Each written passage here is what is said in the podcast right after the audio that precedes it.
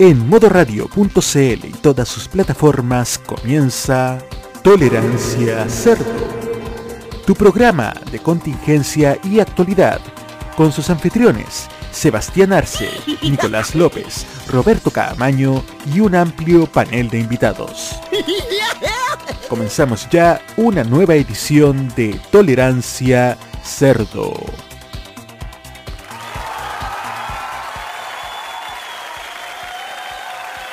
Hola a todos, muy buenas tardes, bienvenidos a una nueva edición de Tolerancia Cerdo, tu show de noticias y actualidad aquí en modoradio.cl, la más marrana del dial. Mi show, quiero ser mi show. ya, Chalper, cállese, cállese Chalper, como diría la diputada Carmen Hertz. Así que estamos en una nueva edición de Tolerancia Cerdo y estoy en otra locación, tengo un tipo de iluminación distinta, asientos distintos porque estoy en la casa de mi madre, así que estoy acá en el barrio joven homosexual, perdón, young gay, young gay, perdón, aquí en Santiago Centro. Estamos aquí con todas las ondas de modo radio y voy a presentar al panel de siempre porque tenemos hartos invitados y hartos temas que tocar el día de hoy.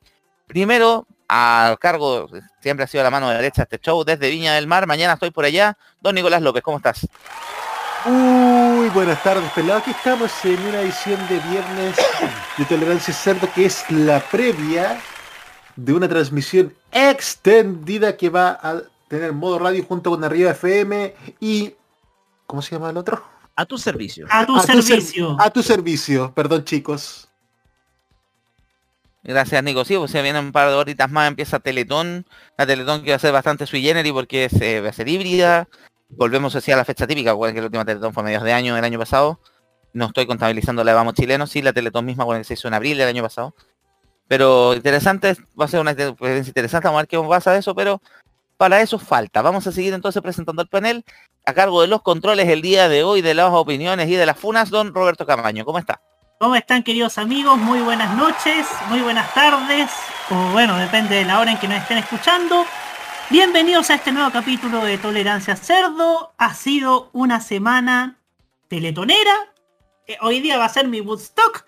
Pero antes lo vamos a estar acompañando con lo mejor, lo mejor, lo mejor o quién sabe, lo peor de que nos deja la semana política, porque yo, yo quiero hacerme una autofuna, otra más. Oh. Mucha, mucha camaño que en este momento tú estás a, a, un paso acercado al dance, po.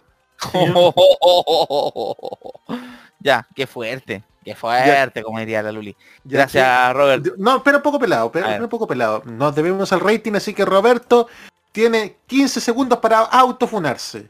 Sí, es que cuando TVN transmitía el Festival del Guaso del Mue, yo encontraba una persona respetable a Macarena Santelices. Gracias. Oh. No te preocupes, Camaño, que hay motivos más de peso para funarte. Sí, sí.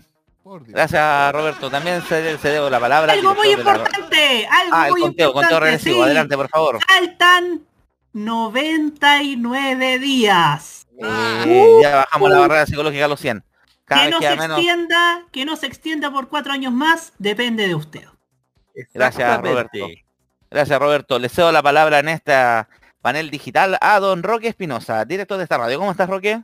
Muchas gracias, Cevita. ¿Cómo están, amigos oyentes de Tolerancia Cerdo? Aquí haciendo algunos ajustes porque estamos eh, contratando una colección auxiliar para transmisión propia y también eh, listos para iniciar una nueva jornada de Brazotón, aunque tenemos este intermedio para conversar de los temas que nos dejó esta semana. Segunda semana post elecciones que se sigue moviendo el naipe. Hubo uno que se fue de paseo a Estados Unidos, volvió. Parece que algo se trajo entre manos, pero vamos a hablar de eso más rato. También en, en este panel. de opiniones. En este panel también presentamos a don Matías Ayala. ¿Cómo estás, Mati? Muchas gracias, pelado. Bien, bien, aquí estamos en, en Altos de Lo Pintana, haciendo las últimas horas de trabajo porque por lo menos he estado tranquilo, por favor, que no se caiga ningún enlace, porque no quiero trabajar hasta tarde de nuevo. Ay. Gracias, Mati. También sé dónde está en este panel. Veo que se unió don Felipe Burgos. ¿Cómo estás, Felipe? ¿En qué parte de Santiago te encuentras el día de hoy? Insertar canción de City Tour. Aquí estamos, estoy ahora en Espacio M. Estoy, estaba comiendo un Kentucky Fried Chicken.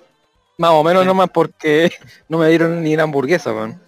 Qué mal. No. Oye, que están tan charcha los restaurantes de comida rápida, McDonald's sí, también, lo otro día pedí uno No estuvo tan indecente como la última vez, pero sí está como charcha. No, el, el otro día compré un, compré un McDonald's en Providencia y la cuestión tenía la- el tomate ácido. Uh, Ah, Así que McDonald's y me encima por 5 lucas. ¿Lo devolviste? por eso nuestro pues, que- nuestro lugar restaurante favorito, no, no, no, no- ojalá nos hicieran canje alguna vez, nos invitaran. eh, sigue siendo el Carl Jr., ¿sí o no, Nico?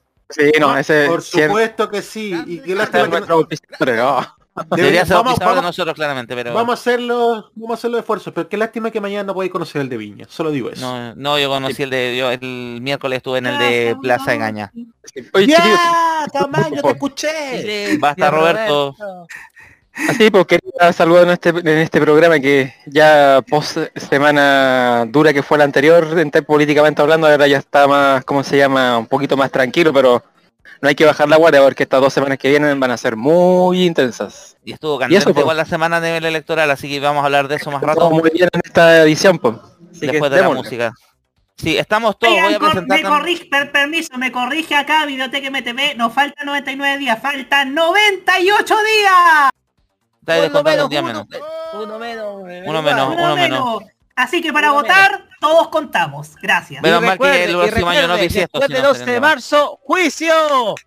Juicio. Juicio. Juicio, Juicio. juicio, Juicio. juicio. Juicio. Juicio. Juicio. Juicio. Supongo que pues, supongo que supongo que si hay juicio, tolerancia se lo transmite en vivo y en directo esa cuestión. El único problema que no creo que haya juicio porque el fiscal nacional va a seguir siendo Abbott y no creo que hagan mucho. A viejo reconche tu madre. Gracias. ¿No estaba aire? también en este... en- Estar ahí, Sí. Oye, me falta el Maños. ¿Qué pasó con él? Búsquelo, porfa. Yo sé que el, el Jaime siempre llega tarde a No, los géneros, Jaime, El Maños está día no perdido. está porque va a estar en, en La Serena. Ya. Y me falta el Maños aquí, pero voy a presentar también en la... Está eh, especial en nuestra tribuna, en nuestra tribuna que le bautizamos como Supermercados Cosmos, Michael y la Gran Tienda y la Deco, a don Juan Esteban Valenzuela. ¿Cómo estás, Juan? Hola, hola, aquí de Providencia, de la comuna Jimán. clarito. Se escucha clarito. Sí, hoy día salió Jimán apoyando a Cas, que es sorprendente, ¿eh? Eh, Estoy en shock. Sí, no lo Cas tiene otro candidato, tiene otro apoyo extranjero ahora. Eh, Vargas Llosa y... Dicen que ese apoyo es super yeta. Sí, ahí leía el trío, el trío de la derecha, el trío Yeta a la derecha latinoamericana, Cas, eh, perdón, Vargas Llosa, Alamán y Macri. Ni el apoyo de los tres, así que. Uy, A ver, pero El eh, trío funesto. lo, sí. que, lo que lo que me- después voy a comentar esa cuestión. Eh, me, me- eh, voy a contestar esa cuestión. gracias. Estoy dejando un recado, Roberto, necesito que te enchufes porque necesito saber con qué canción vamos ahora. Ya, vamos a empezar con su pedido de Skrillex y... Damian Marley Jr. Sí, Damian Marley Jr., sí. Sí, el tema que tiene, tiene un nombre bien incomprensible, bien extraño, pero que es muy bueno. El tema se llama Make It Bondem. Esto es Tolerancia Cerdo, Skrillex con Damian Marley Jr. en modo radio.cl. Now greetings to the world. Voice of the one big gangzilla alongside Skrillex. Them for no. Ooh wee. Ow. Mash up the place, turn up the bass and make them all have fun. How we a blaze the fire, make it fun them. We mash up the place, turn up the bass and make some fun, boy run. And we will end your week just like a Sunday. We mash up the place, turn up the bass and make them all have fun. Skrillex a blaze the fire, make it fun them. We mash up the place, turn up the bass and make some fun, boy run. And we will end your week just like a Sunday. If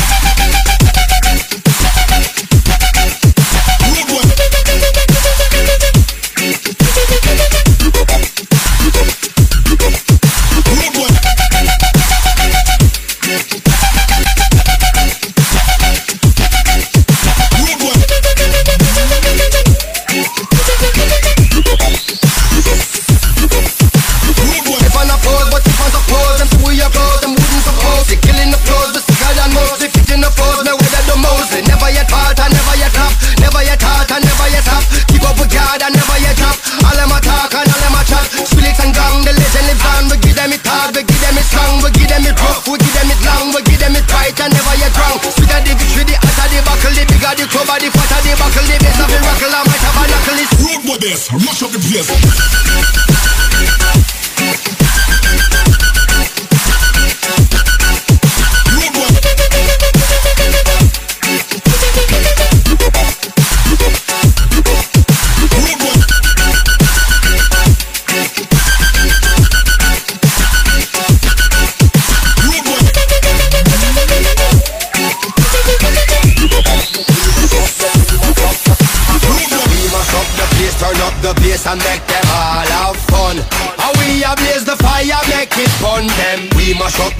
Turn up the bass and make some sound, boy run.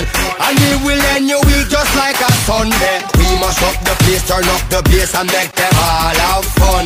Skrillex blaze the fire, make it fun them. We mash up the place, turn up the bass and make some sound, boy run. And we will end your week just like a Sunday.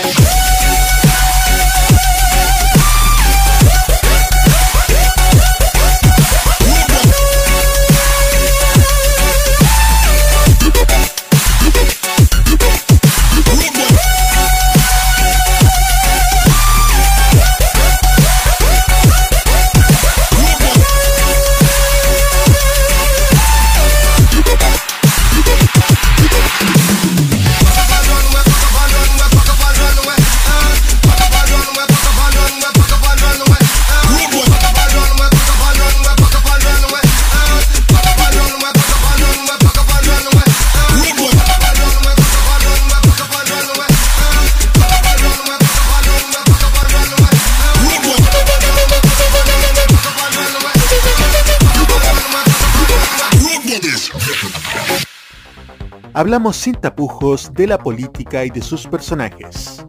Somos Tolerancia Cerdo en modoradio.cl.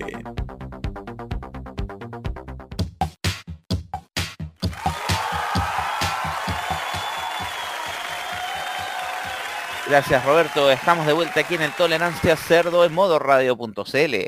Hoy es viernes 3 de diciembre de 2021, 17 y media en punto de la tarde. En un rato más vamos en eso de, en eso de dos horas y media, tres, si dos horas y media más vamos a tener el teletón. ¿Parte a las 10 o parte a las 10 y tanto con esta cuestión de la parrilla flexible? ¿A las 10 en punto parte? Parte a las 10. Menos mal, menos mal, porque... Ya. Ya. Eh, vamos a hablar de los temas de la semana, tenemos hartas cosas que hablar. Ya, les cuento todo que está explicando, hablando aquí con mi madre, explicando una cosa. Esta semana, bueno, segunda semana ya de campañas de cara a la segunda vuelta. Mientras Boris recorría el norte, se reunía con los gobernadores regionales donde les prometía entre ellos eliminar la famosa figura del delegado presidencial. ¿Qué cacho esa weá? Por otro lado, Casa andaba paseándose en Estados Unidos. ¿Qué estaba haciendo en Estados Unidos? Se reunió con, una gerente, de marketing de, con una gerente de marketing de Pepsi, con un gerente de, la matriz de Médica, que también es una de las ISAPRES más cuestionadas en Chile por el tema de los cobros y los alzas de planes indebidos. Eh, el rumor dice, bueno, el día de hoy en la tarde la, página del canal La Red tiró el rumor de que se había reunido un asesor de, de José Antonio Cas, más conocido como el guatón, el guatón calcetinero de Cristian Valenzuela, se había reunido con gente, con, con Franco París en Miami y habrían llegado a un acuerdo de que eh, Franco París le entregaría su apoyo públicamente a Casa a cambio de un ministerio y de eh, votar el, votar la orden de arraigo que está en su contra producto del pago del, del, no cumplimiento del pago de las pensiones alimenticias de, por parte del ex candidato presidencial del Partido de la Gente. París lo desmintió hace un rato atrás, pero sí el ambiente está muy enrarecido en eso. Eh, José Antonio Casa aceptó la invitación de ir a este eh, show online en Facebook que tienen los Bad Boys. Ya el puro nombre me llama la espina. Eh, Boris también habría aceptado, pero hay mucha reticencia aparte de la centro izquierda, gente que le ha recomendado de todas partes que no vaya, que esto va a ser una encerrona, que ya todos conocen a Franco París y para dónde va, pero decidió arriesgarse igual. Esta semana eh, Boris se paseó por varios canales de televisión, dejó callado al periodista de economía Roberto Sá, porque se equivocó con unas cifras. El cifra se equivocó con cifras. Y por otro lado tenemos la candidatura de José Antonio Gas, aparte que el candidato se anduvo paseando en Estados Unidos, teníamos un desfile de voceros de él hablando cabezas de pescado en distintas redes sociales y distintos programas de televisión. Del corolario, bueno, tuvimos a Ruth Hurtado, constituyente, hablando del tema de la educación, el tema de la flaxo, que Mónica Rincón se la comió con zapatos en CNN Chile, pero también tuvimos a las brillantes declaraciones de la ex alcaldesa de Olmué, ex ministra de la Mujer Express, Magdalena Santelices, y aparte nieta de Augusto Pinochet, de hablando de varias cosas. Primero, justificando el rechazo del candidato al 10 por el cuarto retiro del 10%, votación que el día hoy ya se cayó definitivamente en el Congreso, diciendo que la gente iba a ocupar esa plata para sus segundas viviendas porque podían comprar casas por 10 o 15 o hasta 20 millones de pesos. No tiene remate esto, no tiene remate. Lo peor de todo es que Cas después salió justificando esa frase. Primero Macarena Santelices salió justificándose que en el mismo programa había una publicidad de esta casa prefabricada por 3 millones de pesos. Así que lo que ella hacía no era mentira. Y además José Antonio Casa lo diciendo que era parte de su programa el poner viviendas, viviendas a ese costo, cosa que nadie le cree a esta altura. Además, José Antonio Cas, bueno, una de las cosas que esta semana también se le puso en entredicho, el, dentro de su programa hasta aparecía la eliminación del Ministerio de la Mujer y Equidad de Género y fusionarlo con el Ministerio de Desarrollo Social, quedar como el Ministerio de la Familia. Algo que esta semana habría un encuentro con mujeres que se hizo en el Cerro San Cristóbal, no sin polémica de por medio, le gritaron de todo, la gente que andaba pasando por ahí, y no llegó con mucha convocatoria. Eh, habrían estaría rechazando esta idea, que reforzaremos el ministerio, etcétera. En eso está la campaña José Antonio Cas, volvió a Chile esta semana, próxima semana tiene varios programas de televisión, acusó a Gabriel Boris de escaparse de los debates. El único debate que, que Boris no llegó hasta el minuto es el de ASET, que se hacía hoy, pero era a la misma hora de la votación del cuarto retiro, y Boris suspendió sus vacaciones para llegar a la votación. No sirvió de mucho, pero por último estuvo ahí, con polémica también de por medio con el diputado Abelardo Chalper. En eso está la campaña. Por un lado, Boris está recorriendo regiones. Ayer hubo una actividad en Pudahuel masivamente en el Parque Amengual donde se inició hasta la, etapa del puerta a puerta. Estuvo también, se reunió con la Machi Francisca Linconado, constituyente, que le deseó el éxito posible y apoyó su candidatura. Y en ese en este minuto está la candidatura de Boris, además también en esta, el, visitando estos programas, logró el apoyo de un grupo de economistas hoy que firmaron una carta. Por otro lado, José Antonio Cas sigue también en su en su campaña, también desdiciéndose y desdiciéndose las cosas, los ministerios de la mujer, Hoy también salió a justificar la derogación del famoso decreto 170 que le pedía a Nicolás que él, porque se maneja en el tema, nos explique más rato el qué consiste esto. Ayer salió un artículo en The Clinic muy interesante que les recomiendo que lo lean. Y el anuncio de, lo, divertido del anuncio de CAST del decreto 170 pasa el mismo día que estamos, estamos todas pendientes de Teletón. Parece que hay alguien que el tema de la inclusión no lo está entendiendo de la mejor manera posible. Pero han pasado más cosas en campaña, pero quiero dejarlo a ustedes a cargo. El primero que le cedo la palabra don Nicolás López. Adelante, Nico. Gracias, Roque. Discúlpenme. ¿Cómo que Roque? No, que Roque justo tosió cuando me la palabra. para... puro toser, o sea, ¿te das cuenta que es malo? A ver, pero concentrándonos en lo importante. Aquí vemos que el que podía ser el candidato más fortalecido por la primera vuelta en realidad en este momento anda dando palos de ciego haciendo y deshaciendo su programa, dividiendo a sus votantes, juntando apoyos que en realidad son salvavidas de plomo. José Antonio Cas la ha tenido difícil y la verdad es que no ha sabido cómo salir del marullo que ha significado su programa. Sumándoles los apoyos que ha tenido, que, pucha, con ese tipo de amigos, puta, ¿para qué tener enemigos? Entre que ya es el candidato al gobierno, aunque no lo quiera decir, entre que ha tenido que hacer rehacer su programa dividiendo su votación dura entre que ha tenido refuerzos que en realidad son más que refuerzos terminan siendo manotazos de ahogado en esta situación. Y sobre todo entre la dispersión que está teniendo sus votantes, vemos que alguien está recibiendo el golpe de muy mala manera. Gabriel Boric ha hecho lo que ha tenido que hacer en segunda vuelta, que sí está haciendo Boric y no está haciendo Guille. Que es saliendo a buscar el electorado. Estar en el norte ya es una buena señal. Porque va a tener que hacer mucho trabajo en terreno para justamente conquistar esos votos. Pasa exactamente lo mismo con que su programa en vez de andar haciéndose, rehaciéndose, está saliendo más fortalecido ahora que antes. Honestamente se dio vuelta la tortilla de una manera muy interesante, porque parece que quien tenía listo todo en realidad solamente tenía listo la primera parte, pero no la decisiva. Y Boric está haciendo una mejor campaña de segunda vuelta que José Antonio Cas en casi todos los sentidos. Porque a Boric le toca convocar y eso es lo que está haciendo. No veo a ese mismo José Antonio Cas y honestamente así como lo vemos, ¿realmente tiene intenciones de ganar? Ahí la dejo pelado. Gracias, gracias Nico. Sí, hay que destacar eso. Primero, el, ese listado, ese petitorio lista supermercado que le puso Sichel, que el primer partido republicano dijo que no iban a pescar uno, después dicen que sí, Sichel está dándole el apoyo. Es todo tan raro, todo tan difuso lo, extraño el asunto que llaman a, le pusieron a Boris el voltereta yo he visto una voltereta bien grosera de parte de la candidatura, casi más que la de Boric. Le cedo la palabra a don Roberto, a don Roberto Camaño que estaba en la lista. Adelante. Así es. Ahí puse el cronómetro porque la verdad hay muchas conjeturas que hacer.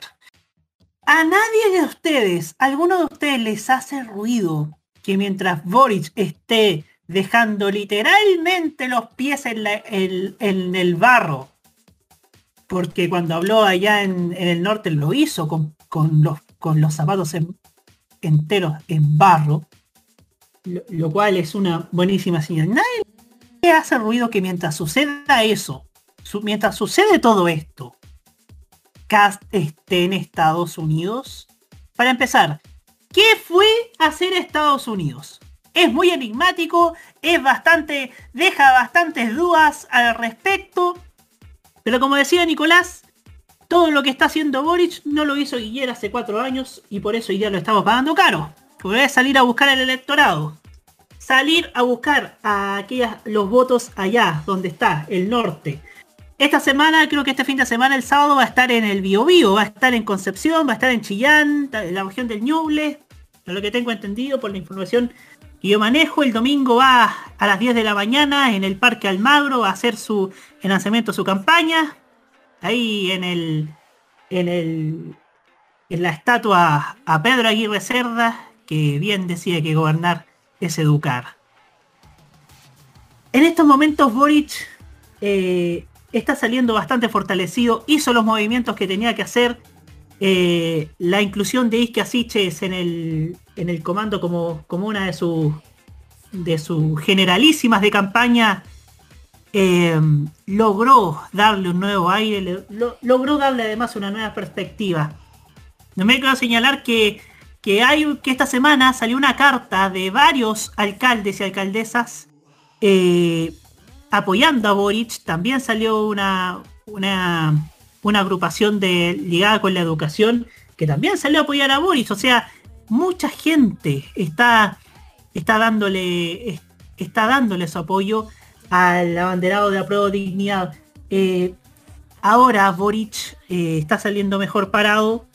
Cast no sabe qué hacer. Lo de, lo de Macarena Santelices es errático. Eso es algo que se podía ver en, eh, quizás en primera vuelta, pero no en una segunda vuelta donde tienes, querámoslo o no, probabilidades de ganar, pero yo creo que las ha dinamitado con todas estas performances erráticas de Macarena Santelices, de Rojo Edwards. La gente creo que se va a dar cuenta tarde de las maravillas de, de gente que, que eligieron para, para el Parlamento, pero cuando eso pase, quizás va a ser, no, no sé si va a ser tarde, pero ojalá, ojalá eh, este, se cumpla mi quinela, pero bueno, estamos, estamos expectantes a lo que pase ahora, eso. Gracias Roberto por tu comentario. Le cedo la palabra, si no me equivoco bien, el Mati. Adelante. Muchas gracias, Pelado. Y la derecha dándose todas las volteretas del mundo, todas esas que le criticaba a la izquierda en, el- en la primera vuelta. ¿Por qué? Porque ha cambiado, está, ni siquiera tienen en este momento programa, programa de gobierno, no lo tienen porque no lo han preparado. Imagínate, estas volteretas de, de lo que es el pago o el, el valor de las casas es una cosa increíble. ¿Dónde ya? Sí, podéis comprar una casa prefabricada, pero ¿dónde me meto esa casa? Dime, ¿dónde me meto esa casa, pelado? No hay dónde, po. Si obviamente el terreno, un terreno en un lugar, en un lugar no te va a salir menos de, de 15 millones en un lugar que está urbanizado, que tiene luz, que tiene agua, que tiene alcantarillado.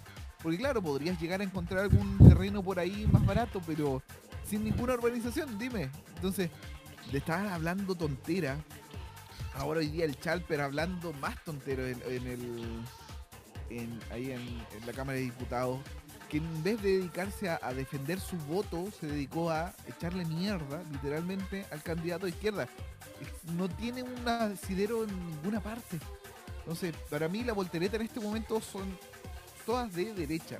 En este momento ellos están sufriendo de amnesia, olvidando todo lo que lo que llegaron a decir en algún momento. Esperemos que esto sirva sirva para que la gente se dé realmente cuenta de cuál es el candidato que no tenía programa y que tuvo que hacer los cambios para segunda vuelta porque el programa que tenía originalmente estaba hecha o hecho para eh, su nicho y no para toda la gente que debiera haber estado hecho, es decir, para Chile.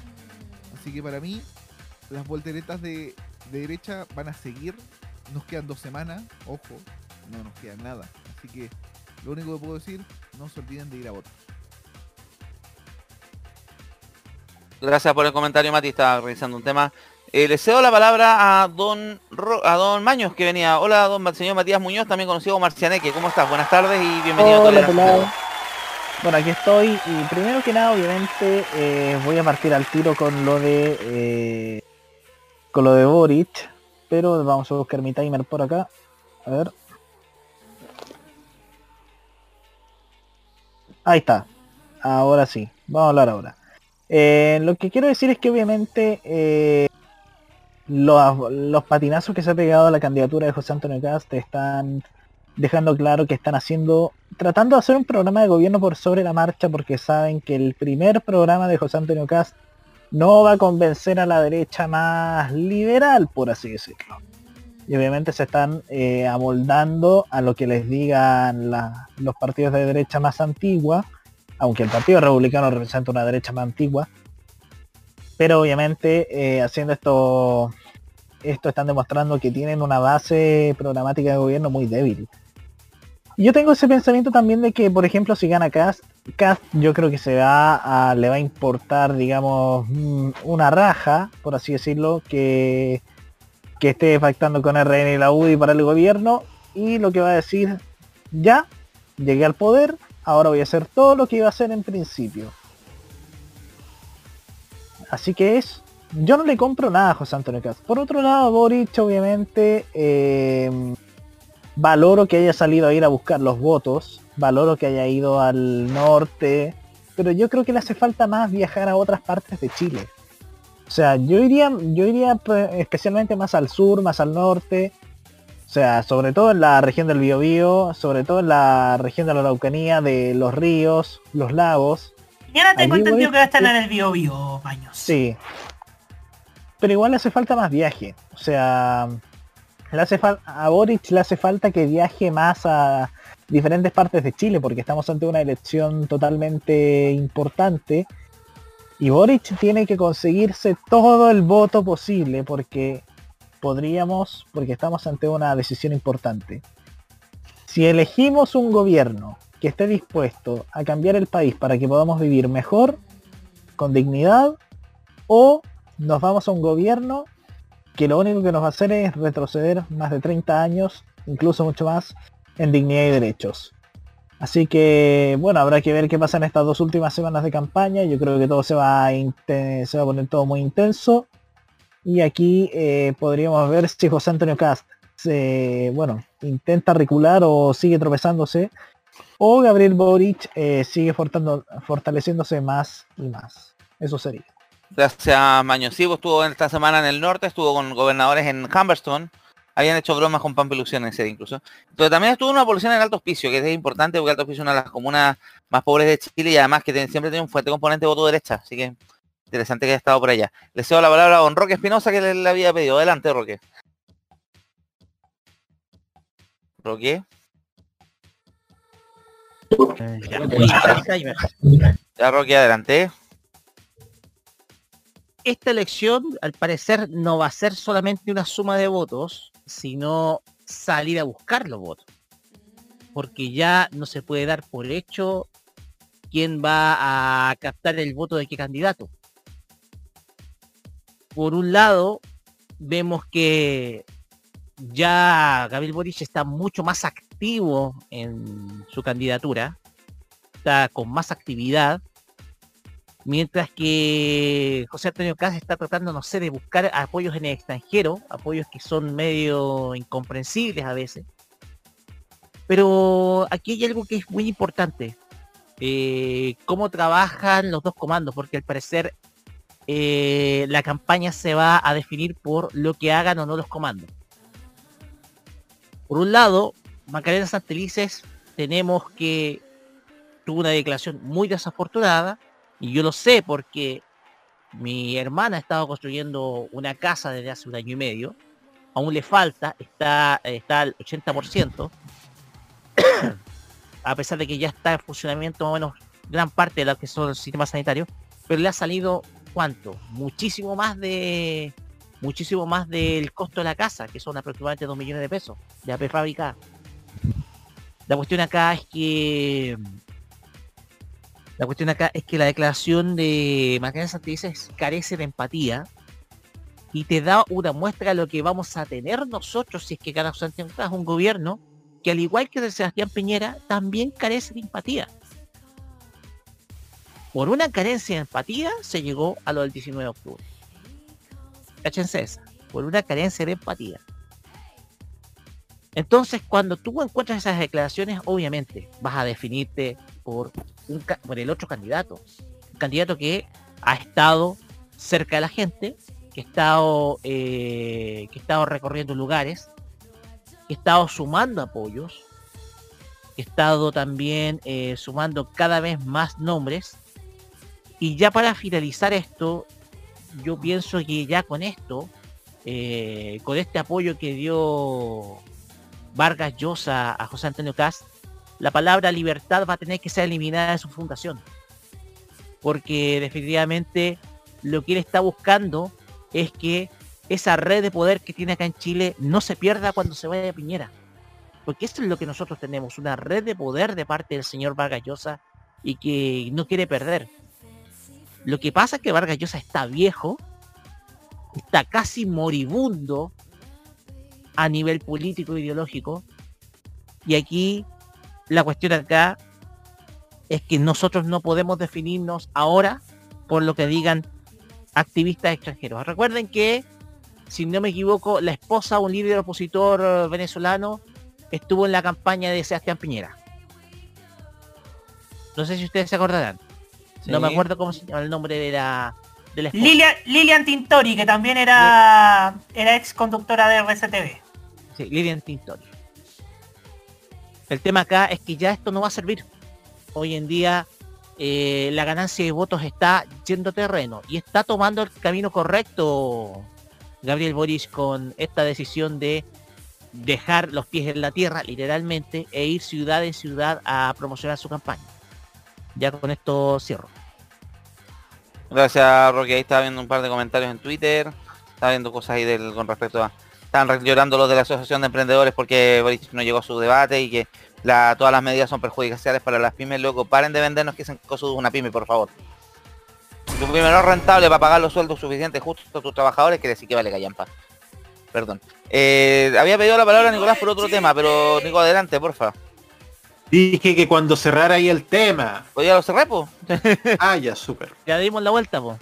Sí, y pues, entonces vuelta, vamos a tener que salvar porque en este momento estamos compitiendo contra nosotros mismos porque en este momento está en vivo una transmisión ilegal grabada en Chi TV. Les vamos a decir eh, que les vamos a hacer spoiler. El programa está grabado, en algún momento fue una Camaño y en algún momento me chipean con el tupu. Gracias. Bueno, cerrando el tema, estamos la campaña se estaba poni- poniendo a color de hormiga. El fin de semana se confirmó para el próximo viernes la visita, entre comillas, al programa online de Franco Parisi por parte de Gabriel Boric. No vayas, es una, es, a- it's a trap, es una trampa. No, que no, por favor no se acerque porque ese, a mí me da una mala espina. Ya como Parisi con la- lo que se supo de hoy, el, el caso del, la- que al final él lo desmintió, pero hay algo raro ahí en, de todas maneras, miente que algo que algo debe haber ahí. Más tú, bueno, que le encantan las conspiraciones. Y eh, lo que estaban comentando, la discusión del cuarto retiro, un comentario de Stalper que le recordaron el candado chino y la impresión de videos, pero después lo vamos a hablar con Mahalma en el siguiente bloque, que vamos a hablar del tema del cuarto retiro en sí. Chicos, eh, la campaña que está bastante, está bastante densa. Este fin de semana se van a volver a explicar los candidatos, como ustedes lo comentaban, Gabriel Boric que aprendió la lección y veía los videos como la gente se le tiraba encima para abrazarlo. En Maipú, en Pudahuel, en, en Iquique, en Iquique, que todos pensaban que en Iquique después de los que vimos las, esas imágenes, como diría cualquier periodista promedio dantescas ahí de las protestas en Iquique, todos pensaban que a Boris se le iban a comer vivo. Y no pasó nada, todo lo contrario. Fue súper bien recibido en el norte.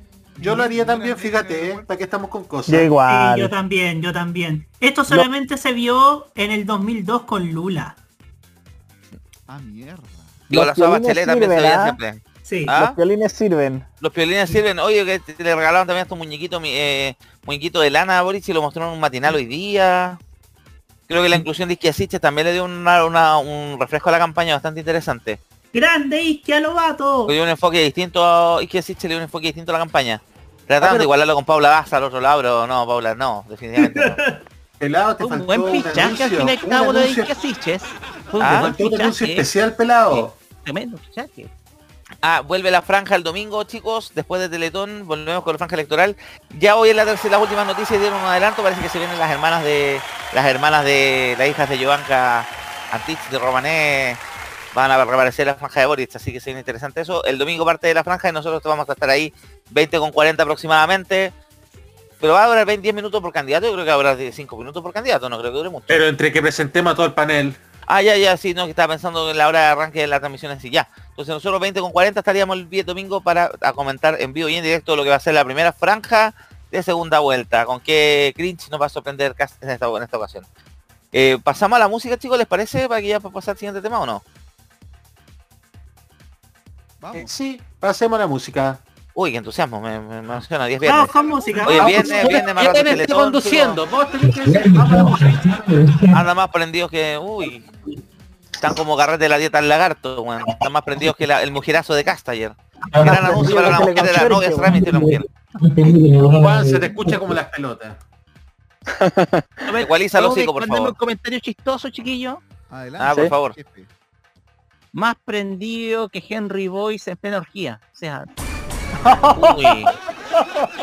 Más, prendi- más prendido. ¿Puedo decir algo? ¿Puedo decir Ya. algo? Más prendido que el weón de Paine en los martes de Pololeo, weón. Oh. Otra más. Más prendido que Johannes Kaiser con Gonzalo de la Carrera viendo videos truculentos. Uy. Otra más, más prendido que Micro durante la, mini- el- la gestión de Gloria Hood, weón. No, eh, más prendido que Franco Barisi viendo una nueva estafa piramidal. Voy a hacer un comentario personal al respecto a Barisi. Me voy a poner la mano al pechito como todos los fachos. Pero, espera un momento. ¿Le compraste el 2013?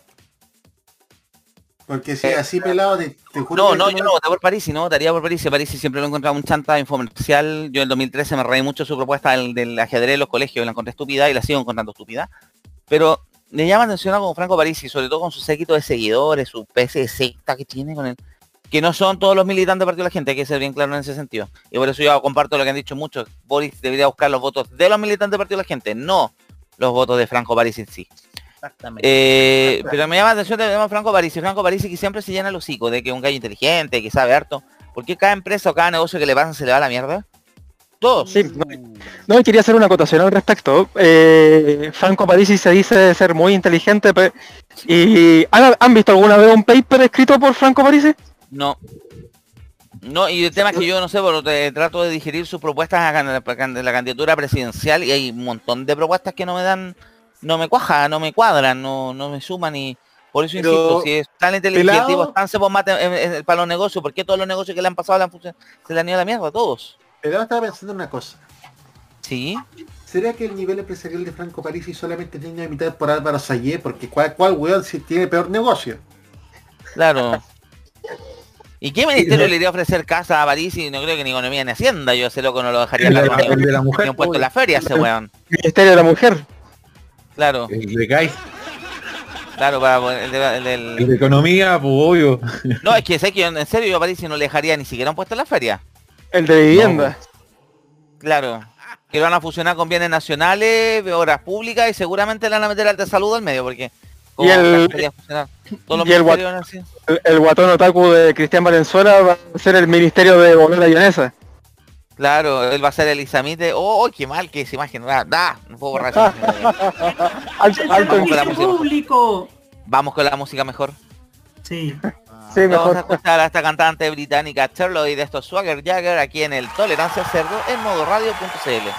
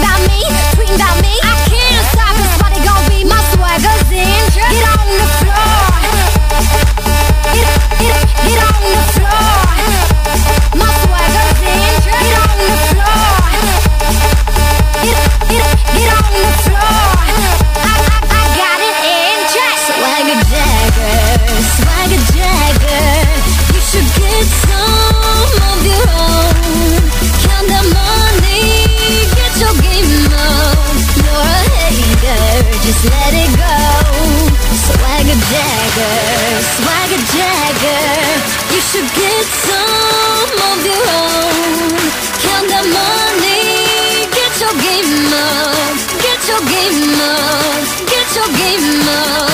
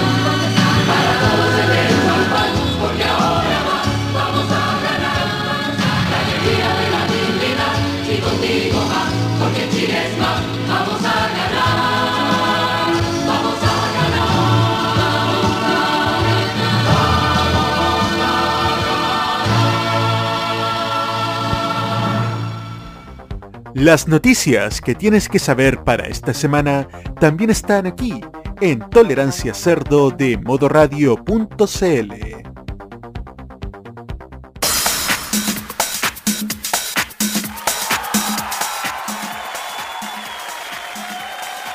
Gracias Roberto, estamos de vuelta en Tolerancia Cerdo, modo radio.cl. Viernes 3 de diciembre, 20 horas 4 minutos, un rato más se viene Teletón. Pero por ahora seguimos hablando de las noticias y vamos a dejar un poco, bueno, igual va a estar, eh, va a venir con un barniz con el tema electoral, pero hoy en el Congreso se cayó definitivamente el proyecto de ley para el cuarto retiro del 10% de los fondos de las AFPs. Proyecto que estuvo durante semanas en el Congreso en discusión, pero que el gobierno, aprovechándose del pánico y de que un montón de diputados andaban fuera, producto de sus semanas distritales, permisos, etcétera, varios, aparte que el tema de las campañas, eh, le puso discusión inmediata para forzar la votación el día de hoy, aprovechándose que no estaba el quórum. Dicho y hecho, a pesar de que hubo una votación aplastante mayoritaria a favor de este retiro, el quórum no fue suficiente, fue ¿cuánto fue? 89 contra 28. ¿Los votos, chicos? 89 contra 80 y algo por ahí. 29. 89 contra 29. Ya, pero vamos a que sepa la diferencia prácticamente tres veces más. Pero igual como tenemos, gracias Jaime Guzmán por esos quórum de mierda que dejaste en la constitución, la ley no pudo pasar a la siguiente etapa y quedó ahí. Hoy hay diputados como el diputado Jorge, eh, el diputado Jorge Durán de Renovación Nacional, Pamela Giles y otros más que están anunciando un quinto retiro. Es raro eso hacer un quinto retiro sin el cuarto. La última vez que alguien se saltó números a Samsung le explotaron los teléfonos, así que creo que no es una buena idea. Pero eso es una de las cosas y claramente que quedaron varios damnificados. Primero, eh, tuvo que suspender su permiso sin goce de sueldo Gabriel Boric, candidato presidencial, para poder ir a votar y también eso lo implicó bajarse del la charla o el debate que tenía con la Asociación de Emprendedores de Chile, que se aprovecharon del pánico, obviamente, diciendo que cuando que Boric no los quería besar y que claramente no se puede dobl- do- de- desdoblar para estar en dos lugares a la vez. Parece que hay que explicarle eso. Y como José Antonio Casa es un vago de mierda que no está haciendo nada, él sí pudo ir al debate de la Asociación de Emprendedores. Y el único que recuerdo de la Asociación de Emprendedores era a Juan Pablo Suet, que en su día tenía un emprendimiento, y Alejandra Mustakis, que me acuerdo de ella por otras cosas, pero no, no recuerdo algún emprendimiento de ella. Pero bueno, no pudo hacerse presente. Esta discusión fue bastante, bastante agitada entre ellos, incluso dentro de esta discusión en el Congreso. Nos dejó uno de los memes de la jornada. Para variar el diputado Diego Chalper, gracias Rancagua por reelegirlo. Gracias. Eh, Ustedes no querían que los hueveáramos, los vamos a seguir hueveando. Y no, no va a ninguna coreografía de latinos que los pueda salvar. Diego Chalper eh, se tiró contra Gabriel Boric, tratándolo de casi gimnasta olímpico porque de las volteretas que se daba, algo que cayó muy mal en su correligionaria, porque es del mismo partido o Eric Olivera. Eric Olivera dijo que no se burlara los, porque hay deportistas olímpicos que estaban toda su vida haciendo sacrificios, esforzándose por eso. Marca no podía usarlo como ejemplo. ¿Qué más también tenemos eh, dentro de esta discusión? Bueno, Diego Chalper que habló del tema de las volteretas y se le dieron todos encima. La broche de oro lo puso el diputado Marque Lavagal, que dijo, habló, le voy a transcribir textual lo que dijo porque tengo el tweet por acá a mano, lo tenía listo, tenía en vista. La burrada, o sea, lo que se dio mucha risa, pero sí, claramente le bajó el nivel a la discusión del Congreso. Aquí está, aquí está, aquí está, aquí está, aquí está.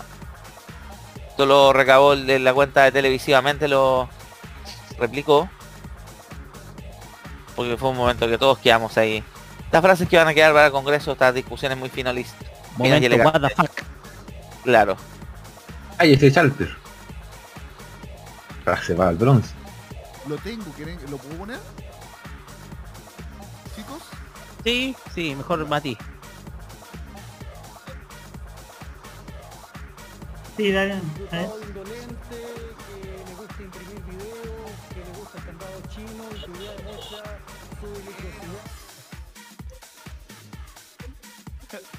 ¡Ah, mierda, weón!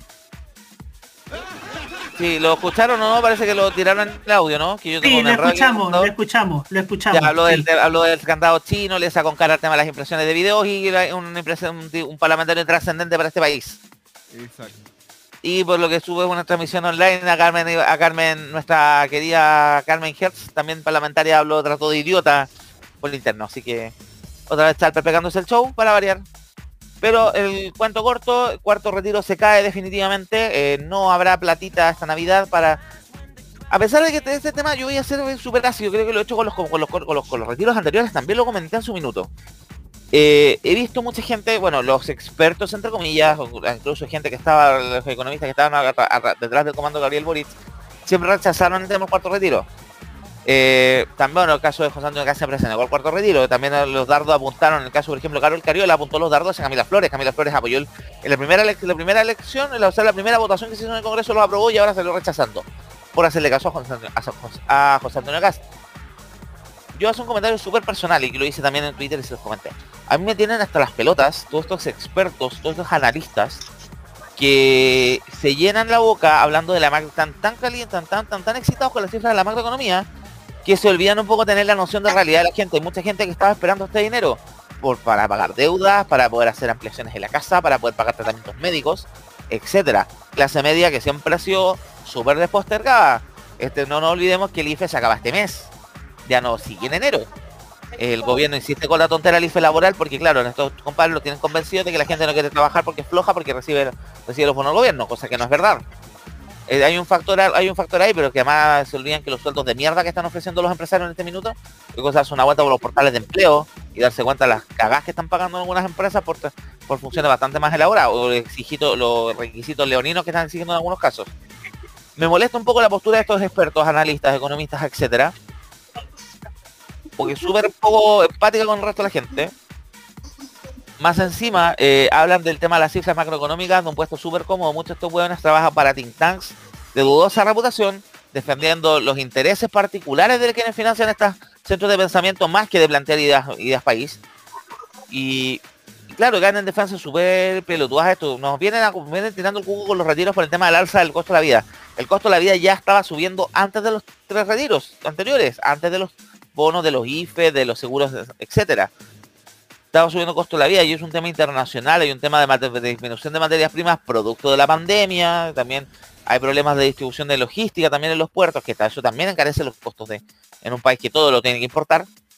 Es obvio que el costo de la vida va a subir. No le echemos toda la culpa a los retiros de las AFP, porque han sido campeones que le han echado la culpa que los retiros de AFP, que porque Boris está subiendo la encuesta, porque ese también ha sido lo economista. Y lo otro que a mí me tiene molesto, que viene que se llenan el hocico hablando de que es una medida perjudicial para la gente, porque las pensiones, porque las pensiones, porque las pensiones, pero se quedaron callados la mayoría de ellos cuando se hizo la discusión, cuando el gobierno aplicó el, apeló al seguro de cesantía, seguir echándole mano a los recursos de los trabajadores para paliar la crisis. Que el seguro de cesantía hasta el día de hoy no se la, no se la ha puesto a mucha gente. Me parece que eso, ese cinismo, ese doble estándar a mí me tiene chato y por eso yo a los famosos expertos en todo el tema yo ya no les compro, no les creo el discurso. Y aparte, seamos súper honestos, hay una generación, entre la generación que estamos nosotros, prácticamente yo en lo personal no veo que el día de mañana vaya logre llegar a tener pensión de algo, porque no creo que como está el mundo, vamos a llegar mucho nosotros a viejos. Y una mentalidad que no creo que no soy el único. Pero claro, ¿qué les va a explicar a estos gallos si estos gallos viven en cunas de oro, con todo el sueldo arreglado, con su vida hecha, no sabe lo que es tener un trabajo con un horario, con horario a plazo fijo, un horario, con contrato a plazo fijo, horario mierda, eh, ganar sueldos de mierda, no lo conocen estos gallos, no tienen ni idea de esa noción de la realidad, y claro, súper fácil hablar de sus púlpitos arriba desde los púlpitos intelectuales al peor. Opinión súper personal está en todo caso, no, eh, no representa a la radio como diría al final. Chicos, les cedo la palabra, si no me equivoco, ¿quién quería hablar primero del tema de los, de los retiros? El Mati, adelante Mati. Sí. Muchas gracias. Puta, esta medida, o sea, todos sabemos que no es una medida de lo mejor, ¿no? No es lo que debería ser, pero seamos honestos, es la única medida que realmente ha ayudado universalmente a todos. No es lo óptimo, pero ha sido lo que ha servido. Exacto, sí, porque en realidad, imagínate, todos sabemos que un millón de pesos suena mucho, que fue lo mínimo que podían sacar, exceptuando los que tenían menos de un millón de pesos. Un millón de pesos suena mucho, pero en realidad no es nada. No es nada, es muy poca plata. Imagínate cuánto es 60 lucas que era lo que daban el primer IFE. No es nada, es ínfimo, no es nada. Entonces, era la única medida que primero llega a todos. Segundo, que a la gente la estaba esperando para poder concretar algunas, algunas personas concretar sueños, otras personas pagar deudas, otras personas pagar eh, terminar de ar- armar una casa, reparar una casa, no sé. Tratamientos médicos, mucha gente que lo hubo, aparte para variar deudas para poder hacer los tratamientos médicos y dentales que llevaba décadas postergando. Exacto. Imagínate, pagar deuda. Es decir, estamos hablando de que esa plata pagó deudas de personas que lograron dormir tranquilas durante un meses. Y eso, weá, de verdad que es terrible. Yo cuando pasé por el. Porque si, eh, creo que lo comenté en otro programa. Yo pasé por el proceso, proceso de quiebra. En el tiempo en que debía mucha plata, era horrible.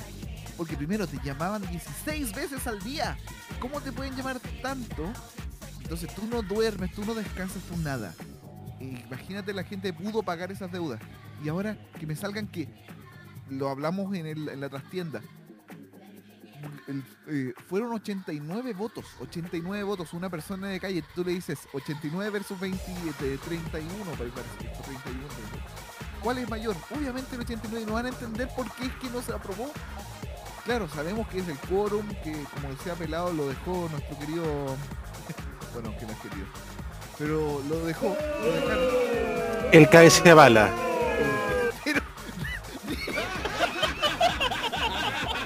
El cobrador de la UDI. Yo lo digo porque soy un una mierda de persona y no tengo ningún empacho en decirlo.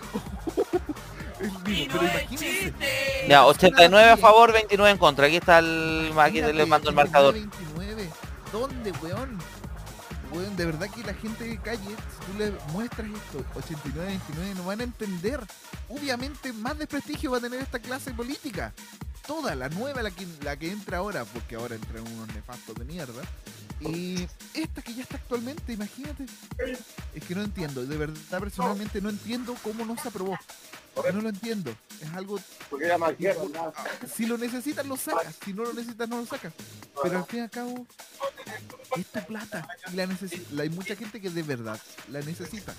Y de repente esas luquitas le pueden servir para comprar un par de, de confites y venderlo al final a, a la salida de, no sé, del colegio de alguien. Y ganan lucas y mantienen una casa. Porque claro, ellos están acostumbrados a ganar millones de millones y no entienden que una familia puede vivir con 50 lucas, weón, que recibe de eso y es tan feliz. Es que no, de verdad que no, me da rabia esta weá. Yo ya, pelado, yo sé que él también le dio mucha rabia. Lo expresó por interno, pero es que de verdad da rabia. No, no- no- uno no, sabe qué decir para ser educado, por alguna manera. Ahí no va A Maticipo en los comentarios mucha gente era como, bueno, si justificaban que de- los re- retiros anteriores habían subido el IPC, la inflación, etcétera, ya, pues cuando empiezan a bajar los precios y ahora no va a haber cuarto retiro. Ahí se empieza a caer el argumento de a poco, y más cuando tú empiezas a ver que en portales internacionales que hay inflación en Estados Unidos que está medio descontrolada, que en Europa también está medio descontrolado, que en China está medio descontrolado, y uno empieza a pensar que parece que no, no sé, salvo que también hayan hecho retiros de la AFP en Estados Unidos. Dudo porque en Estados Unidos no existen las AFPs. Deseo la palabra a Felipe, pero por favor después que hable cierra el micrófono que estamos está acoplando. Gracias. ¿Se escucha bien? Ahora sí. Sí. Bueno, lamentable el, el tema del rechazo del cuarto retiro. eh, bueno, no, como decía anteriormente Baños, eh, no es la política eh, más óptima, pero el- por otro lado tenía un estado completamente indolente que le hizo pagar la crisis a los trabajadores desembolsando cuánto entre 50 mil y 60 mil millones de dólares, una burrada de plata, una cosa que, que este gobierno de pusilánimes, provocadores y de chantas con títulos en universidades extranjeras, supuestamente, vienen a darnos lecciones de moral de qué es lo bueno para hacer en con nuestro dinero. Horrible, horrible. Eh, este gobierno siempre eh, nos venía, nos viene a dar a vender la, la cantinela de que prácticamente somos unos retrasados y que no tenemos ni la menor idea de qué hacer con nuestra billetera y en este caso del 10% no era para no era para darse un lujo, ¿cómo se llama? Suntuario. Mucha gente lo hizo porque de verdad tenía la necesidad ante un estado totalmente indolente y que ni siquiera eh, reaccionó, o sea, que un estado que reaccionó súper tarde con, con medidas contracíclicas de emergencia. Recién reaccionaron algo con el tema del IFE tarde, pero fue porque la Cámara de Diputados y el Senado lo apretaron, lo apretaron bastante, pero este gobierno no, lamentablemente no hizo nada y bueno, ya en a, esta altura no va a ser mucho, que ya le quedan menos de, le quedan un poquito más de tres meses de, de vida nomás. Quieren puro que- poder irse estos buenos. No, están- estos huevones están en el modo eh, póngame el uno y qué hueva. Así, a- así nomás y no, eh, lamentablemente eh, por una tosudez política el gobierno le hizo pagar el platos, los platos rotos de esta crisis económica que fue severa, que se originó con el tema de la pandemia, la, gente vía retiro de los ahorros y no tuvieron la hombría de sacar un plan cuando había margen para, por ejemplo, asumir más deuda. Y eh, sí, lo- los niveles de endeudamiento del Estado chileno aún siguen siendo razonables como para que el Estado hubiera tomado un endeudamiento. Y hubiera salido a ayudar de forma más, más, ¿cómo se llama?, contundente a los ciudadanos, como lo han hecho otros países con aún sabiendo de que ese tipo de medidas le puede significar un riesgo más grande. Eso. Gracias Felipe por tu comentario y cierra el micrófono porfa para que no... Sí, sí, se haga sí, lo. Sí, porque hay mucho ruido acá. Sí, eh, lo que comenta Matías también, no olvidemos que cuando estaban discutiendo los primeros retiros, la ministra de Trabajo en ese entonces, María José Saldívar, otra mujer que llegó por mérito ¡cuac! al cargo, dijo que la gente se iba a ir a comprar plasmas con el retiro. Eh, sí, hubo un par de aumentos en el retail, pero no fue lo principal. Sí, lo que indica, uno de los indicadores que fue clave es la baja en las deudas, la cantidad de gente que pagó las morosidades se vinieron al suelo con los retiros anteriores. Yo creo que claro, con la maquinita no, no le funciona con la gente con sin deuda, hay que, hay que apretar, hay que cortar el, efectivo circulante para poder mantener el sistema económico como está. Le cedo la palabra, perdón, por puede que me acusen de opiniones que plena economía o de política, pero es lo que pienso yo. No sé. Le voy a hacer la palabra al Rocky. Rocky también cacha algo más de estos temas. Por favor, adelante. Gracias, Seba. A ver, eh, la dependencia del cuarto retiro, dado de que si tú tienes un... De hecho, Felipe, o sea, eh, Felipe dijo que los márgenes que tenía el país para endeudarse eran suficientes. De hecho, el riesgo que tiene es menor a los de otros países, ¿cachai? Entonces podía endeudarse más. Piñera no lo hizo, no quiso arriesgarse y todo tuvieron que pagar, el pato tuvieron que pagar la gente, los trabajadores con los retiros del 10%. Es que definitivamente este gobierno como está de salida y como no quiere asumir responsabilidad alguna, porque tenemos un gobierno que no asume responsabilidades, decide poner fin a a esta medida, primero con esta, con esta medida legislativa de colocar precisamente suma urgencia, lo que le, lo que adelantó precisamente la discusión más que nada sabiendo de que el tema del quórum haría que este proyecto cayera. Vamos a tener que, en primer lugar, familias que no van a pasar buena Navidad, en primer lugar.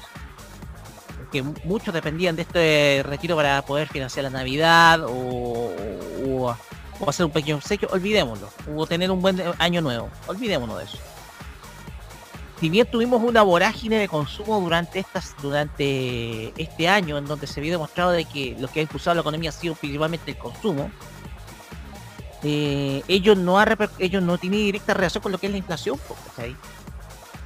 porque tú puedes compensar precisamente lo mismo eh, con mayor producción mayor cantidad de servicios etcétera. La cuestión acá es que la no se ha tomado con seriedad la discusión aquí se nota de que ha habido más que nada el papel de gobierno ha, sido la de resguardar más que nada el patrimonio precisamente de las AFP porque pensémoslo bien un cuarto retiro significarían otros 65 mil millones de dólares menos que te- tendrán de disponibilidad de liquidez o menos de liquidez dentro de- del mercado. Entonces aquí vamos tenemos que el gobierno se puso para un bando se puso para un bando y ese bando es el de las AFP Eh, administradoras que no han estado cumpliendo con su rol desde hace 40 años atrás. Pero esto producto de una mala política pública porque pensemos lo que para José Piñera era privatizar la cuestión para hacerlo más eficiente y listo. Eso fue lo que hizo José Piñera. No fue una cuestión estudiada previamente. Y al final tenemos esto de que nuestros fondos de pensiones eran la principal sustento para esta crisis que hemos estado viviendo durante estos últimos 20 meses. Eh, yo creo que esto puede tener repercusiones políticas y esto va a tener repercusiones políticas, va a tener repercusiones políticas de, hecho. Y aquí se ven de qué bando está uno de otro. De quién está, de quiénes están desde el bando de la gente y quiénes están del bando de, de las administradoras que han sido sumamente cuidadas por- el Estado durante este último tiempo. Ok, yo no me opondría que existieran administradoras privadas, pero aquí hay una hipocresía tremenda del gobierno, sobre todo con un paternalismo en donde nos dicen, oigan, ustedes no saben gastar bien la plata, la gente no es irracional.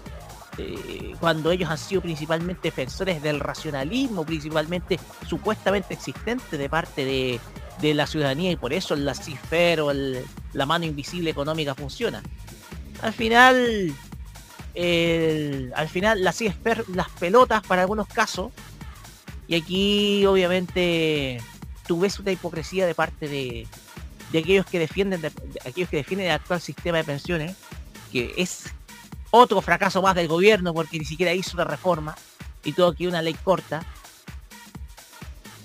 y es una pena una lástima una gran pena por este país que porque este sin duda alguna iba a ser el último iba a ser el último retiro a medida de que ya la cosa se fuera normalizando a partir del próximo año y con esto cierro Gracias, Roque. Y no sé si ya se va a normalizar mucho ahora con la variante Omicron. ¿Cuánto pagan el experto que la variante Omicron aparece primero en Talca? Mucho. Uh, Sí, todo- 500 mi- pesos. Mira, en este momento las tierras más funadas son Talca y Puerto Montt. Por ahí, de las dos va a aparecer primero. Yo quiero que le haya traído el, el candidato de la zanja de Estados Unidos. Hoy, de veras. ¿eh? Me faltó, faltó agregar otro lugar funado en Chile, ¿Cuál? Talca. O sea, perdón, Paine. Gracias. Le cedo la palabra al Roberto que venía ahora y después creo que vamos cerrando el... Ah, Sí. pues, sí, pues Nicolás dijo que había retirado su PLP. Nico, eh, Roberto, Ya, mira, eh, la verdad es que, que habrá muchas familias que necesitaban este, este cuarto retiro, necesitaban este, este dinero. Yo estoy de acuerdo con que es una mala política pública, sí, lo es. Pero era la que estaba a la mano porque este gobierno les ha fallado. Ha fallado en varias ocasiones durante esta pandemia y ha dejado a mucha gente en la calle, ha dejado a mucha gente sin trabajo, dejó mucha gente sin su sustento económico, sin sus pymes, dejó todo, todo en manos de, esta práctica de las arréglenselas como puedan. Eh, por, y por querer salvar la economía, no salvaron ni la economía, ni, eh, ni la situación de la pandemia, ni la salud, ni nada, muchachos, ni nada. Ha sido un fracaso este gobierno y como este gobierno es tan malvado, tan maquiavélico, tan desleal con la gente, incluso con la gente que la votó pensando que les iba a dar trabajo, eh, este gobierno les da la espalda una vez más, se ríen en la cara de, todos nosotros, se ríen en la cara de todos los que los que lo votaron o no, solamente se escuchan ellos mismos, solamente saben, solamente se dedican eh, cuando no están intentando gobernar, eh, se dedican a hacer proselitismo político, se dedican a hacer intervencionismo electoral descarado, como lo hemos visto con el subsecretario Gali, con el ministro Figueroa. So- para eso solamente es bueno este gobierno que se ha dedicado a hacer, hacer de nuestra vida en este país mucho más difícil, amigos, mucho más difícil. Y la verdad, la verdad, eh, cada, cada mala decisión que se ha tomado, cada mala, cada mala política que se ha, que se ha implantado, cada frase para el bronce que se han despachado desde, desde ministros hasta parlamentarios oficialistas, cada, cada elemento de eso, me gustaría que usted, estimado lector, estimado auditor, la gente que nos está escuchando por la radio, la gente que nos está viendo por YouTube, que todo eso, métalo en una juguera y todo eso, póngalo en su voto el próximo 19 de diciembre.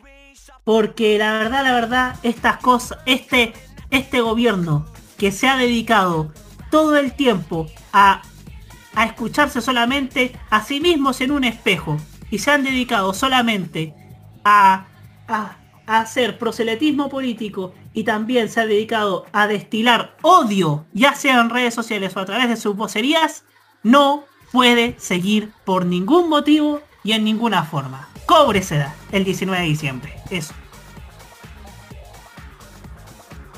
Gracias Roberto por tu comentario. Eh, algo más que complementar chicos con el tema del retiro. Lo, el único comentario que yo voy a hacer al respecto. Me da risa ver parlamentarios como Camila Flores o como Juan Antonio Coloma Chico decidiendo el futuro de la plata del resto cuando ellos también estuvieron metidos en escándalos de corrupción de platas malavías. Me parece un poquito pa' loco, no decir cara baja. ¿Algo más que complementar al respecto nos vamos con la música, chicos? Eh, yo quisiera, bueno, quisiera complementar algo. Ya, voy a pedir ya Maños, creo que Maños tú no habías pedido la palabra en este tema, ¿no, po?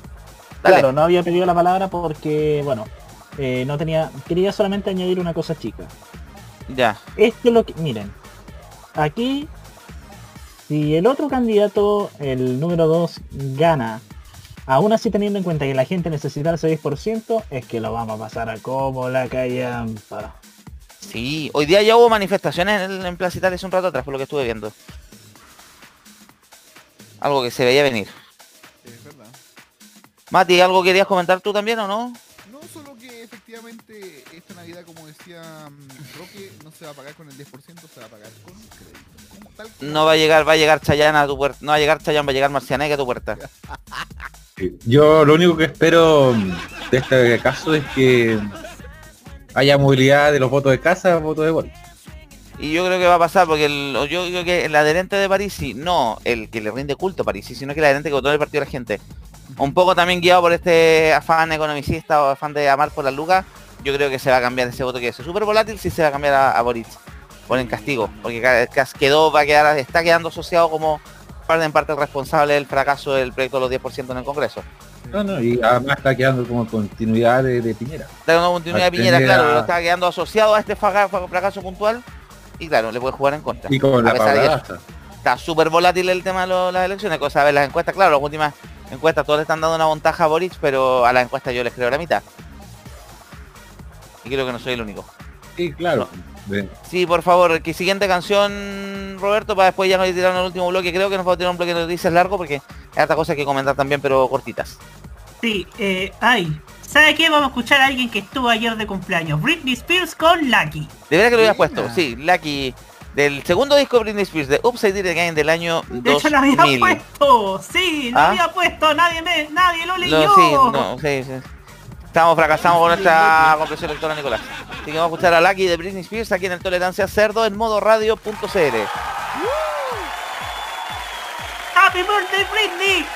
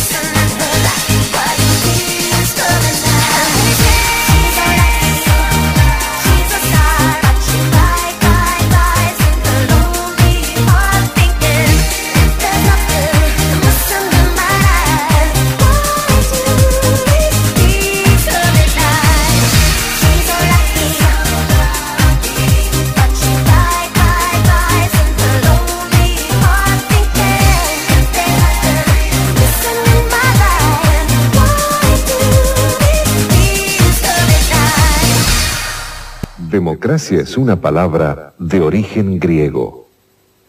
Demo quiere decir pueblo. Cracia significa gobierno. Democracia, el poder del pueblo. La democracia es suya. Cuídela. La Teletón se vive todos los días en los 14 institutos y se vive en las casas de millones de familias a lo largo del país. Hola, mi Alfonso. ¿Cómo estás tú? Arriba la cabeza. Se vive en la casa de Alfonso con cada linda sonrisa que nos regala. ¿Están bien? Sí. Está perfecto. Se vive en la casa de Josefina cuando se divierte en familia. Se vive en la casa de Ian en cada verso agradecido por sus logros. Y también se vive en la casa de la familia Marambio cuando se suman con alegría a cada campaña. La Teletón se vive este 3 y 4 de diciembre y todos los días. Y hoy día lo que hay que tener es mecanismos de escucha directo y la humildad de trabajar de forma horizontal, respetando a las personas con sus diferentes saberes, opiniones. Y yo creo que eso es lo que lo primero que tenemos que Nos han construir. hecho creer que somos menos poderosos de lo que somos, pero tenemos un poder real, tan real que está en lo cotidiano, en nuestras acciones, en cómo forjamos nuestra realidad. de las gansas en la red Trini como conocida como Princesa Alba. Bienvenida. Muchas gracias por la invitación. No, gracias a Chile está cambiando y su televisión también. Y en este largo camino estaremos ahí. TVenserio.com. Tres años ayudando a forjar la televisión de un mejor país. Un viaje a través de los recuerdos de la televisión nacional e internacional es lo que te ofrece Telearchivos Retro en su canal de YouTube. Transpórtate a otros tiempos y deja tu comentario en nuestro extenso material de archivo, el que cada día crece más y más gracias a nuestros constantes hallazgos. Entra a youtube.com, búscanos y suscríbete. Recuerda que somos Telearchivos Retro. No tenemos filtros para hablar de actualidad. Nadie nos censura ni nos censuramos. Somos Tolerancia Cerdo en modoradio.cl.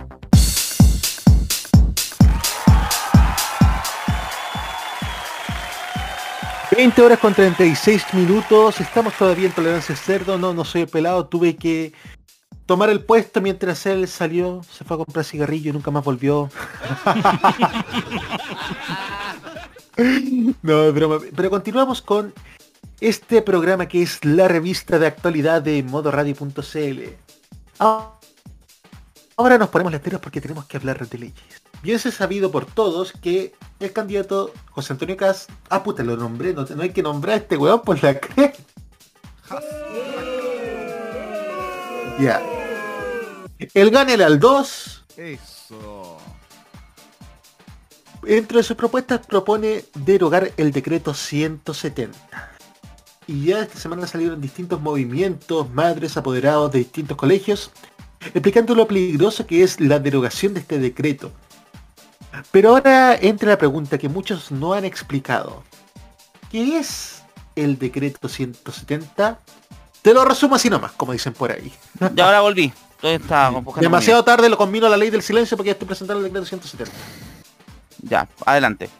A ver, vamos a explicar el decreto 170 fue una ley dictada en el 2009 que regula los requisitos, instrumentos, las pruebas o test y perfiles de las personas profesionales que son aptas para identificar a los alumnos del sistema escolar que presentan necesidades educativas especiales. Estas pueden ser de carácter transitorio o permanente. ¿Qué significa? Que las necesidades de carácter transitorio son apoyos que se requerirán en cierto tiempo o en, cierto en ciertos tramos del desarrollo escolar de los niños. Por ejemplo, los trastornos exp- expresivos del lenguaje sean a nivel mixto o de expresión, los trastornos de déficit atencional con hiperactividad, los trastornos específicos del aprendizaje o el funcionamiento intelectual limítrofe. Esas son de carácter transitorio, son ayudas que pueden requerir un par de años o lo que se estime conveniente. Las que son de carácter permanentes afectan al sistema nervioso central y estas, y estas acompañarán a toda la vida de estos niños que serán adultos tarde o temprano. Estas son la discapacidad intelectual, los trastornos generalizados del desarrollo, el trastorno espectro autista y distintos trastornos motores, visuales y auditivos. Hay que aclarar también que el decreto 170 se hizo con el año 2009 con la normativa DSM-4. La normativa DSM es del Manual de Diagnóstico y, Esta- y Estadístico de los Trastornos Mentales, utilizado por la Asociación Estadounidense de Psiquiatría.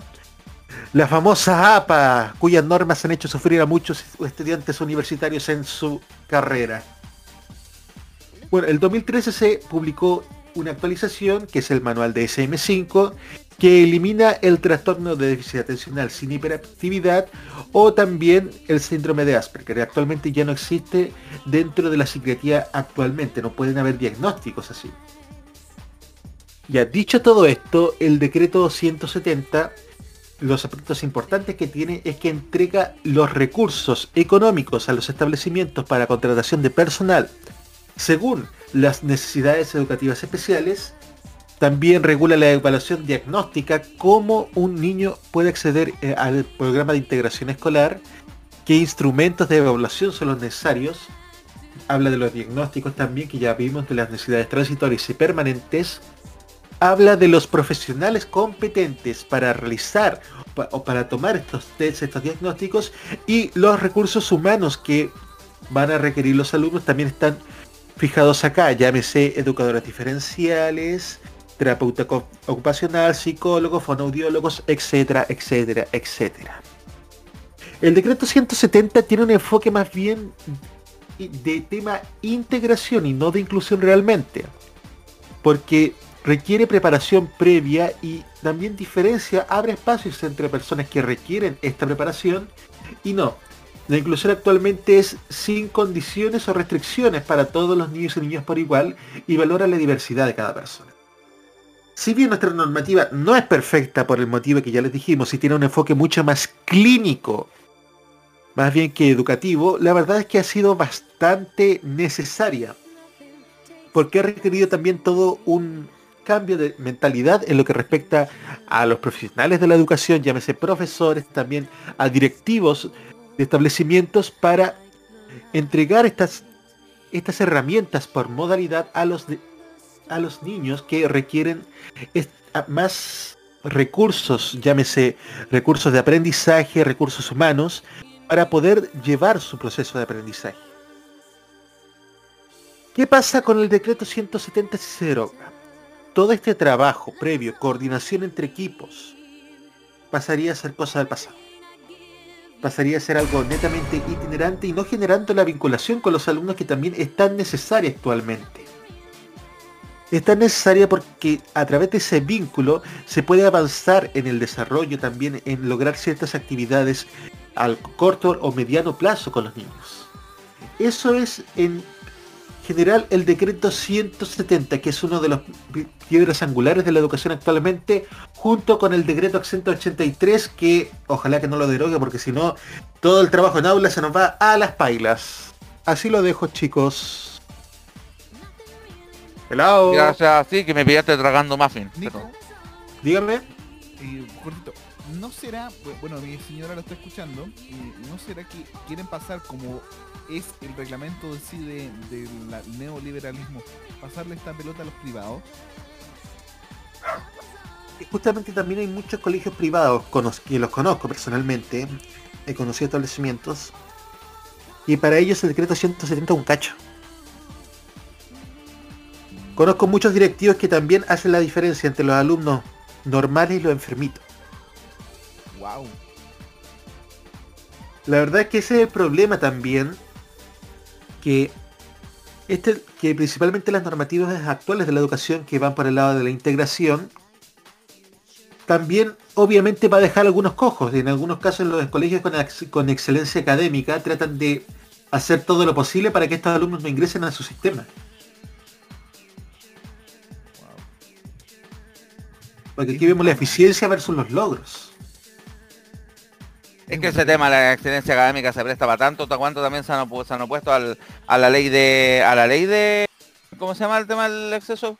¿La postulación de los colegios? ¿El SAE?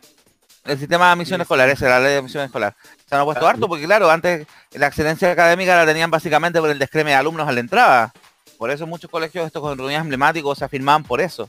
Pero llegó la hora de que no podían seleccionar por ese factor y ahí empezaron a guatear algunos. Es que si te fijas también la exigencia, la exigencia académica, cada curso tiene objetivos mínimos que cumplir. De hecho, este año el currículum educacional está to- totalmente priorizado en el contexto de la pandemia. Sí. Y obviamente para los colegios, para los colegios con excelencia académica esto también es un, punta- es un traspié, porque obviamente al tener menos requisitos que cumplir, también baja la exigencia. Pero, aquí, pero al final vemos que esta exigencia tampoco vale de mucho. Porque tienes alumnos que, este, que a la larga logran cumplir todos los objetivos pro- propios del currículum de aprendizaje, pero también dejan de lado totalmente todo el aspecto socioemocional de ellos. Queda totalmente descuidado. Yo creo que va a ser un trabajo importante para un próximo presidente, el que sea en una reforma educacional en serio. Estamos demasiado concentrados en pruebas estandarizadas, que CIMSE, que PISA, que los números, que la ahora ya se llama PSU, pero, pero casi todo en base a pruebas estandarizadas, pero tampoco la formación integral del alumno. Hace rato que se la se pasó un segundo, tercer, cuarto plano y también si se han dado cuenta por algo las mallas curriculares, ha habido hartas quejas a, a- a ramos que han ido saliendo que son precisamente formaciones más integrales como historia, como los ramos más humanistas, pues claro, están buscando gente que solo sepa sumar y restar y que sea funcional al sistema. Pero Claro, no sé si formar personas. empresarial, como decía Piñera. Claro, pero no sé si fue, no sé si formar personas, sino que estamos formando empleados básicamente.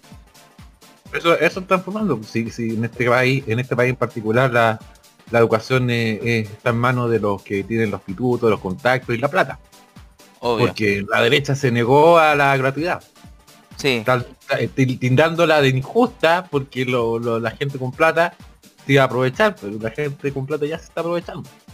Ahí tenía la hija la Marino este estudiando gratis la católica. Em, Pero más allá de eso, eh, tienen los recursos para pagar y, y se em, aprovechan del Estado. Sí. Yo tenía una compañera en la universidad, yo, yo, yo fui a la UTEM, que no es ABC1 por ningún lado. No, pues. Y yo tenía una hija, una pastora, que de un pastor, perdón, que em, se aprovechaba de- del sistema y no tenía necesidad de tener la beca de alimentos. Y le quitaba la beca de alimentos a otras personas. Sí, yo soy harto de la universidad, yo me tocó verlo harto en la Chile, la USACH no tanto, pero la Chile sí también. Así que es, fuerte, yo creo que hace falta una reforma más profunda, va a ser una tarea para el próximo gobierno, sea el signo que sea. No, es un sistema educacional como está en este momento planteado que no se no resiste mucho, en cualquier minuto va a colapsar. Ya eh, no por el tema de manifestaciones sociales, pero sí yo creo que va a tener, va a tener un punto de quiebre pronto.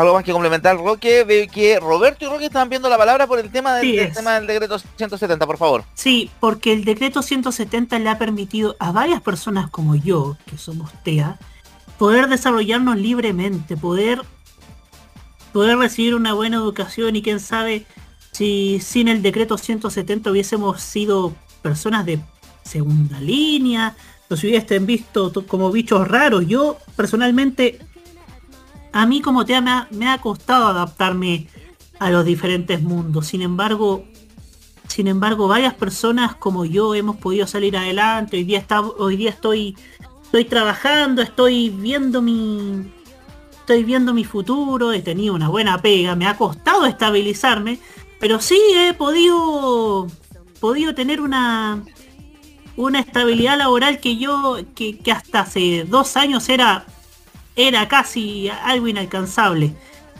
Y ver que José Antonio, el señor candidato número 2, está quiere derogar algo que ha sido beneficioso para miles de niños y para miles de adultos también. Y que también haya reafirmado que quiere derogarlo el mismo día en que va a haber, vamos a tener la Teletón, es una pésima señal. Es algo pésimo. He visto que varias organizaciones en pro de los niños TEA están movilizándose para votar por Boric para para sin duda para que la gente con TEA, porque esto los involucra directamente a, las familias con TEA. Mi mamá tuvo que ha luchado bastante para para que yo pudiese ser alguien hoy día y no cabe duda, no cabe duda porque es algo es algo que sin duda nos llenamos la boca de la inclusión, nos llenamos la boca de, de con, con acoger a miles de a personas, la, a, a la inclusión, la diversidad, pero este tipo quiere hacer todo lo contrario. Es, y quiero hacer un llamado, aprovecho, a todas las personas con que, están involucradas con a las personas con TEA, eh, a diversas organizaciones a que se involucren, a que se organicen, para que, para que podamos, para que puedan salvar el futuro de sus niños y de tantas personas con TEA y también de los neurodivergentes, como dice Juan Esteban. Los neurodivergentes también han, teni- han tenido que, que remarla duro con sus problemas internos. Entonces, creo yo que el candidato Boric ha sido el único que se, que se ha tomado en serio el tema de la salud mental de las personas con TEA, de las personas neurodivergentes. Así que llamo a las organizaciones a que se movilicen, se involucren en estas elecciones. No da lo mismo quien gobierna y no da lo mismo porque el futuro de las personas con TEA como yo está en riesgo. Eso. Eso. Ah, sí, un cerrado, perdón, que estábamos Julio. Sí, tú lo estamos al aire. Gracias Roberto por el comentario. Creo que había pedido la palabra de Don Roque Espinosa y después voy a darle la palabra a Nico. Roque, adelante. Gracias, eh, gracias, Seba. Mira, durante mi estancia en la comuna de Curepto, en la séptima región, eh, realizando distintos trabajos y distintos proyectos del Departamento de Educación durante el tiempo que, que estuve ahí, me tocó trabajar con la coordinadora PIE. Y es solamente una persona la que estaba trabajando ahí. En todo lo que era el programa de integración escolar de la comuna. Solamente una persona y necesitaba ayuda. En varias ocasiones le ayudé un poco para hacer cuadrar los gastos principalmente del, del programa, porque había que tomar, por ejemplo, cuadrar los gastos, por ejemplo, sobre todo de las educadoras diferenciales, eh, un poco para, eh, para hacer esta rendición de cuentas que se tiene que hacer, sobre todo de los recursos que vienen de, esta, de este decreto, ¿ya? El tema acá es que, dada esa circunstancia, lo que se necesita es mejorarlo y no derogarlo. Porque se necesitan más recursos. No puede ser que una persona, solamente una persona, esté a cargo de todo un programa en una comuna. Estamos hablando de una comuna de tal vez 4.000 habitantes, pero eh, se necesita más gente, más apoyo.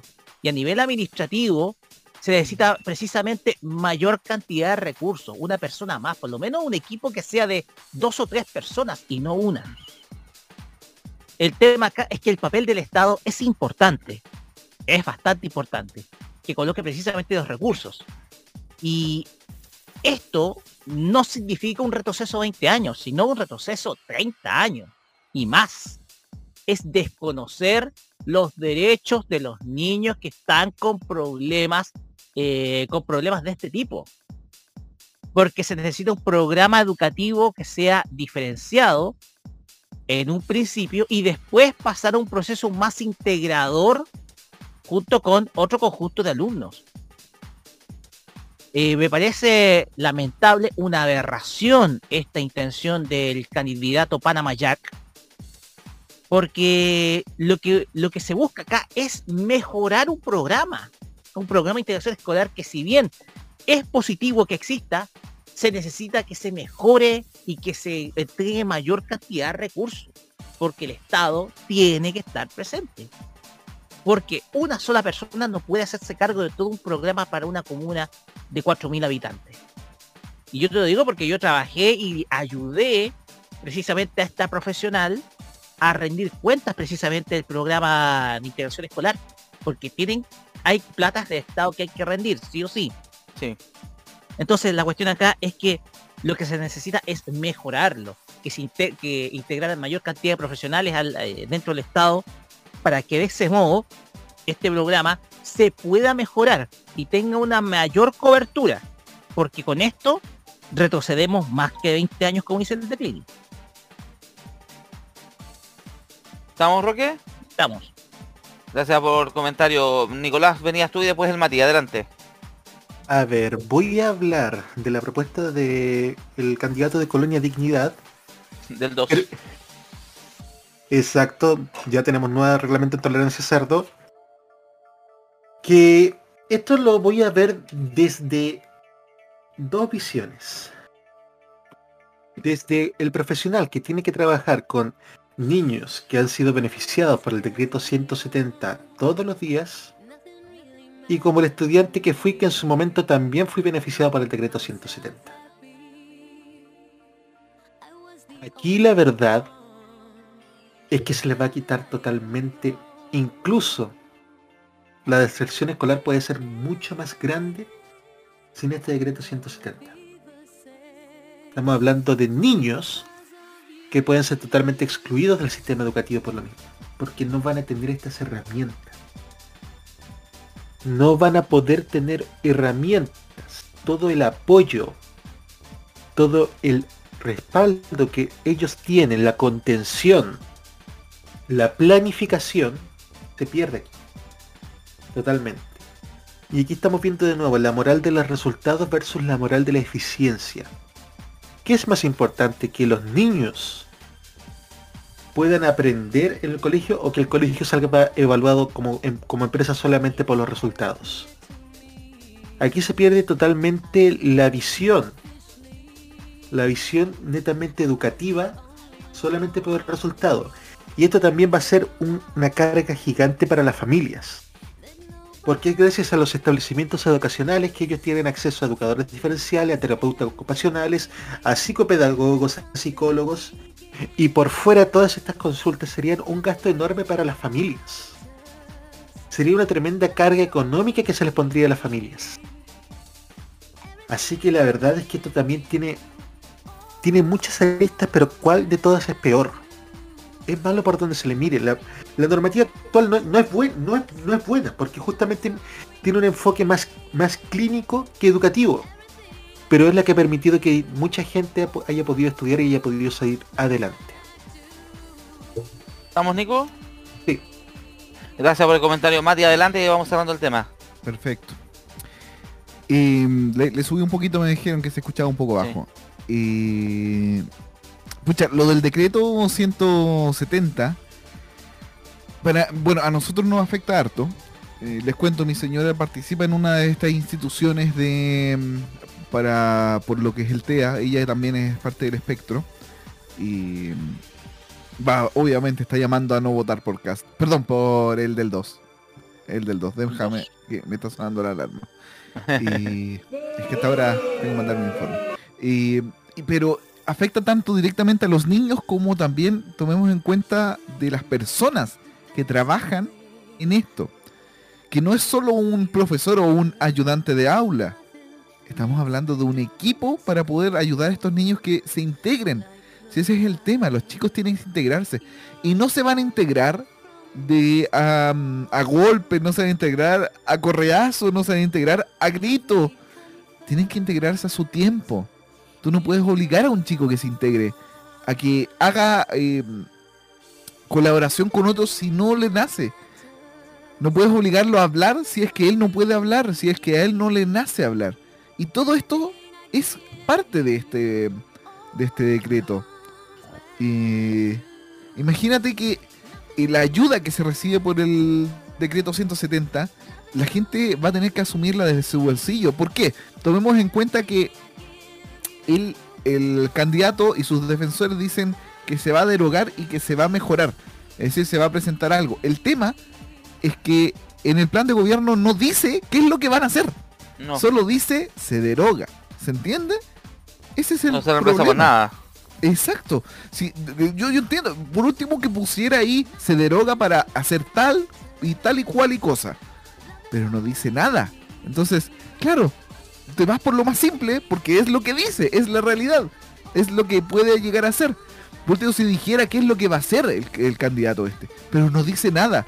Y lo anuncia con bombo y platillo. Yo lo estuve escuchando en, vivo en la televisión el día de hoy. Perdón, en la radio junto a la gente que estaba ahí en esa fundación, que la fundación llamaba a, a votar por él, de que decían que el decreto 170 era un decreto viejo. Mejórenlo por la mierda, pero no lo deroguen. ¿Cómo lo van a, a derogar y van a dejar votar a familias, profesores, eh, gente, eh, psicólogos, van a dejar votado a todas las familias. Imagínate, hay familias que podrían llegar a gastar más de, de perdón, más de 500 lucas por niño. Tenemos una de las personas que trabaja ahí en Plantea, plantea.cl, la aprovecho de pasar, eh, que tiene tres niños y los tres tienen TEA. Más la mamá que tiene TEA. Entonces imagínate. no hay familia, no hay bolsillo que aguante. Imagínate si no estuviera este decreto. Así que al candidato del Caneral 2, por favor, si es que lo va a derogar, por último, hágase un favor y ponga la mierda que va a hacer.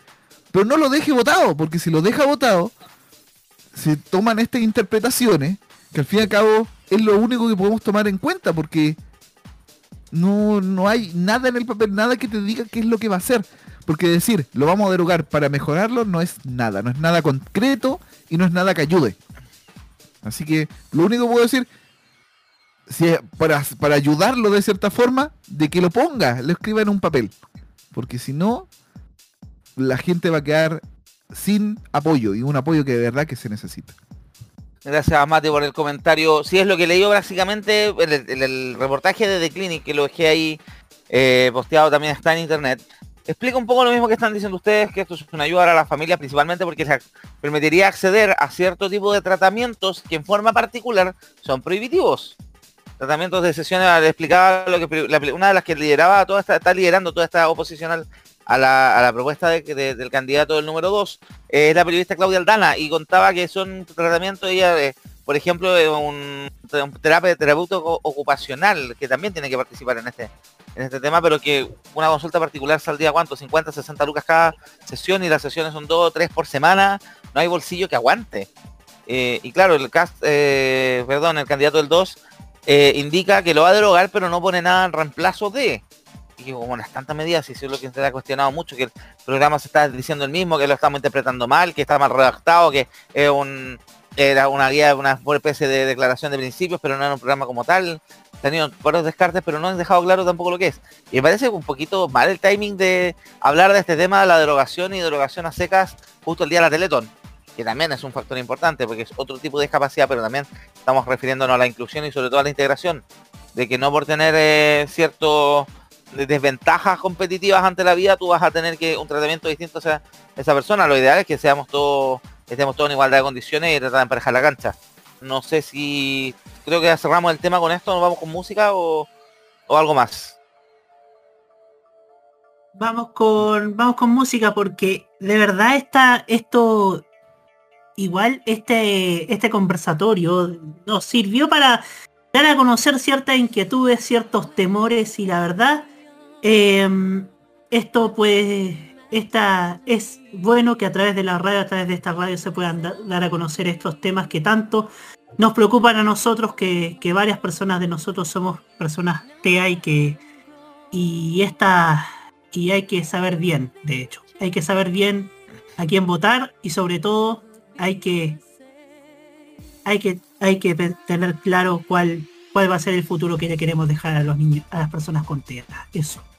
Gracias Roberto, entonces nos vamos con la música, sí lo habían dejado anunciado. Esto desde Canadá con amor, Nelly Furtado, Big Hoops, Bigger the Better, aquí en Tolerancia Cerdo en modo radio.cl. ¡Uh! ¡Gánenle al 2!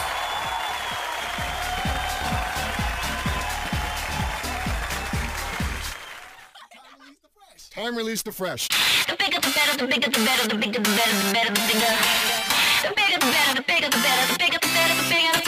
Keep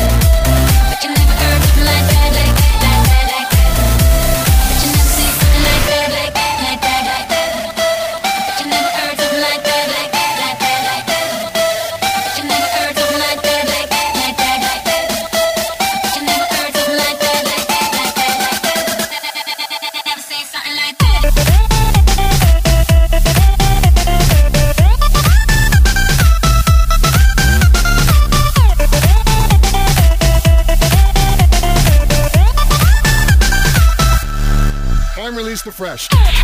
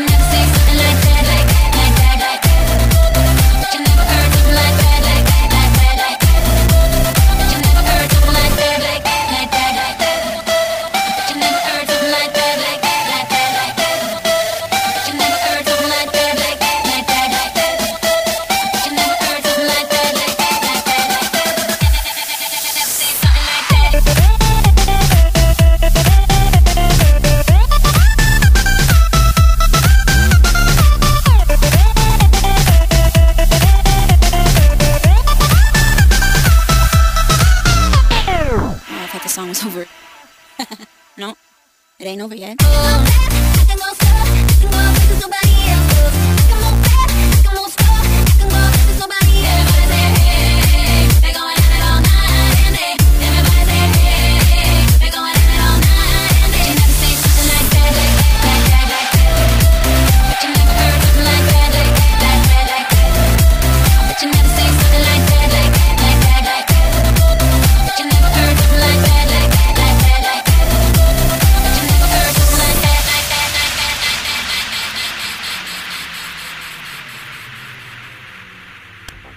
Hablamos sin tapujos de la política y de sus personajes.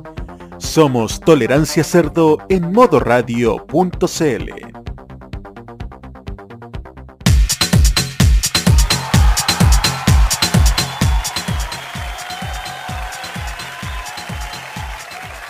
Ya, estamos de vuelta aquí en el Tolerancia Cerdo, modo radio, edición extendida 21 con 7, viernes 3 de diciembre, en un rato más parte Teletón, pero nos vamos con las noticias de la semana. Una de las cosas que el día de hoy fue, no, fue noticia, eh, la revista Financial Times, eh, prestigiosa revista Financial Times, nombró como una de las, de las personas más influyentes, una de las mujeres más influyentes del mundo, en sus 25 mujeres más influyentes del mundo, nada más ni menos que a la presidenta de la Convención Constitucional, Elisa Loncón principalmente por el, rol de el, rol moderador, el rol de no meterse los, en lo- los cagüines chicos de la convención constituyente, lo que implicó a nivel cultural que la presidenta del, del- órgano que se constituyó para poder redactar el nuestra nueva carta magna, también venga un pueblo originario. Nuevamente puso a la palestra el tema del, el tema del conflicto mapuche desde otra óptica que no ha dejado de estar en la palestra estos últimos, estos últimos dos o tres años, pero que generó eh, obviamente la figura de Elisa Loncón rechazo por parte de alguna de algunos personeros de la derecha. Usted sabe, la derecha literalmente fue a puro trancar la pelota a la Convención Constituyente. Ya la semana pasada tuvimos una polémica a raíz de una publicación de Radio Bio Bio de hablaba de un supuesto carrete de convencionales en el sur, estaban en una actividad en la región de Bio Bio, acusaron de que hicieron un carrete en un hotel, hasta Bio Bio no lo, no lo eh, la tercera fue a buscarle fuente, la única fuente era un exfuncionario del gobierno de Piñera 1, o sea, no tenía mucha credibilidad, el hotel lo negó, la gente que estuvo supuestamente involucrada también rechazó las versiones, pero hubo también harto fake news, entre ellos también el diputado Sergio Bobadilla hizo correr el rumor de que Elisa Loncón se estaba bañando desnuda en la piscina, piscina que ya más de un año en desuso. Pero eso ha sido el tema y como ustedes saben, la derecha iba a trancar la pelota, constituyentes de la derecha incluso la semana distrital se fueron a pasear de gira de estudios a, a España a, a otorgarle ideas a esa gente al, al campeonato nacional del tolueno español que es Vox, el partido de la ultraderecha. Qué manera de tenerte. Pero el, bueno, como les comentaba, volviendo un poco al tema, fue nombrada como uno de los personeros de, de las personas de, Personajes, personajes. personajes del año. Sí, de- de- de- del- del año. También sería, también se, Aquí está, la mujer- de aquí está. La presidenta de la Convención Constitucional fue reconocido su labor y liderazgo en el órgano redactor estando dentro de la categoría de héroes. Principalmente por lo que le comenté, porque era un rostro que llamaba a la conciliación, que no trataba de meterse a la pelea chica. Ustedes saben, la Convención Constituyente que ha estado muy cargada de eso. La lista también incluye a la activista por la democracia Agnes Chow, a la vocera de la Cámara de Representantes de Estados Unidos, Nancy Pelosi. También estaba eh, Greta Thunberg, si no me equivoco la- dentro de los nombres. Aquí estoy revisando el nota de la tercera. También la cineasta Chloe Xiao, que es la directora, si no me equivoco, de Eternals. De la productora de televisión y guionista y autora Shonda Rhimes, que es la creadora de Grey's Anatomy, por ejemplo. Miren, miren con los nombres con lo que se tiene este codea. Agnes Chow, activista por la democracia, por unirse a las protestas de, contra el gobierno en Hong Kong. Ustedes saben, la pelea entre Hong Kong y Beijing, el gobierno central de China. ¿Qué pasó con esto? El tema fue que hubo diputados de dos diputados de la UDI mandaron una carta en español al Financial Times, que hasta el nivel de ordinariez, reclamando por este nombramiento que no se lo merecía y que deberían preocuparse más de las víctimas de la violencia en la Araucanía, porque no tienen otro tema más que hablar. Qué sacos de wea, weón. Loco, pero qué vergüenza más grande en la carta que yo leí, le leí, es me dio una vergüenza, es una vergüenza ajena, pero horrorosa. Aquí está el tweet. Claro, está también, por ejemplo, otras mujeres destacadas. Eh, el- los artículos, las referencias las escribió gente como Christine Lagarde, que es eh, personal del Fondo Monetario Internacional, Malala Yousafzai, Yousafzai, sí, estoy bien. El perfil de Long Kong fue escrito por Kristen Sembruch, una académica británica que fue investigadora de la Universidad de Chile y ha sido reconocida por la London School of Economics. Comparten categoría con Long Kong Frances Hogan, ex trabajadora de Facebook que reveló miles de documentos que golpearon duramente a la compañía, que lo hablamos en el Tecnomood. Eh, la atleta Naomi Osaka, la política bielorrusa Vyatlana Chikanovskaya. Pero claro, el- los comentarios, aquí está, diputados UDI envían carta financiera Times cuestionando el reconocimiento de Lisa muy ordinario. Los diputados Gustavo Sangüesa y Juan Manuel Fuensalida enviaron una carta al medio para reprochar dicho galardón. No reúne los méritos necesarios ni siquiera para ser considerada una persona influyente en su propio país. Puedo decir algo, a estos diputados yo no los conocía hasta el día de hoy, así que no sé qué hablan tanto de influencia ellos. Oye, lo- yo le voy a decir una cosa muy cortita. Yo Sí. no entiendo por qué chucha los diputados que hablan personalmente mandan cartas con el logo de la institución de la Cámara de Diputados. Al fin y al cabo, una persona harta gente que extranjera, reclamó lo mismo. en una persona extranjera pensaría que es el pensamiento de toda la Cámara de Diputados, cosa que no es así. Mira, aquí está. eh, Eso. afirman que la doctora en Humanidades y Literatura, porque hay que recordar que ella tiene varios títulos, porque han salido varios también de que... No, y que no, ¿quién es ella? Luego tiene un currículum bastante más grande que el de Diego Chalper. Ya, por ejemplo, afirma que la doctora en Humanidades y Literatura ha mostrado rasgos antidemocráticos. En ese sentido, dice que ha censurado la participación de convencionales que no comparten ideología política y que evitó mostrar algún tipo de compasión con los episodios terroristas que afectan a la zona sur de nuestro país. Córtenla con la weá de condenar la violencia, loco, lo único de discurso que tienen incluso en la constituyente, no sé si fue lo último que se supo, una de las últimas discusiones de la convención, el tema de una condena oficial a la violencia, pero habían dos posturas, una la de, si no me equivoco, independientes no neutrales y la otra de la derecha. La de la derecha se cayó porque no hubo el quórum necesario. La que sí se aprobó fue la independientes no neutrales.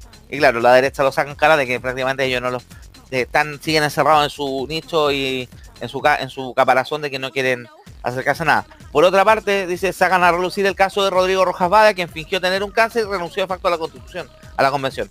Según Sangüesa fue en salida, Loncón minimizó el acto en un principio y solo cuando la presión social le obligó a hacerlo, saltó públicamente a cuestionar la actitud del convencional. Señores, ustedes son de la UDI.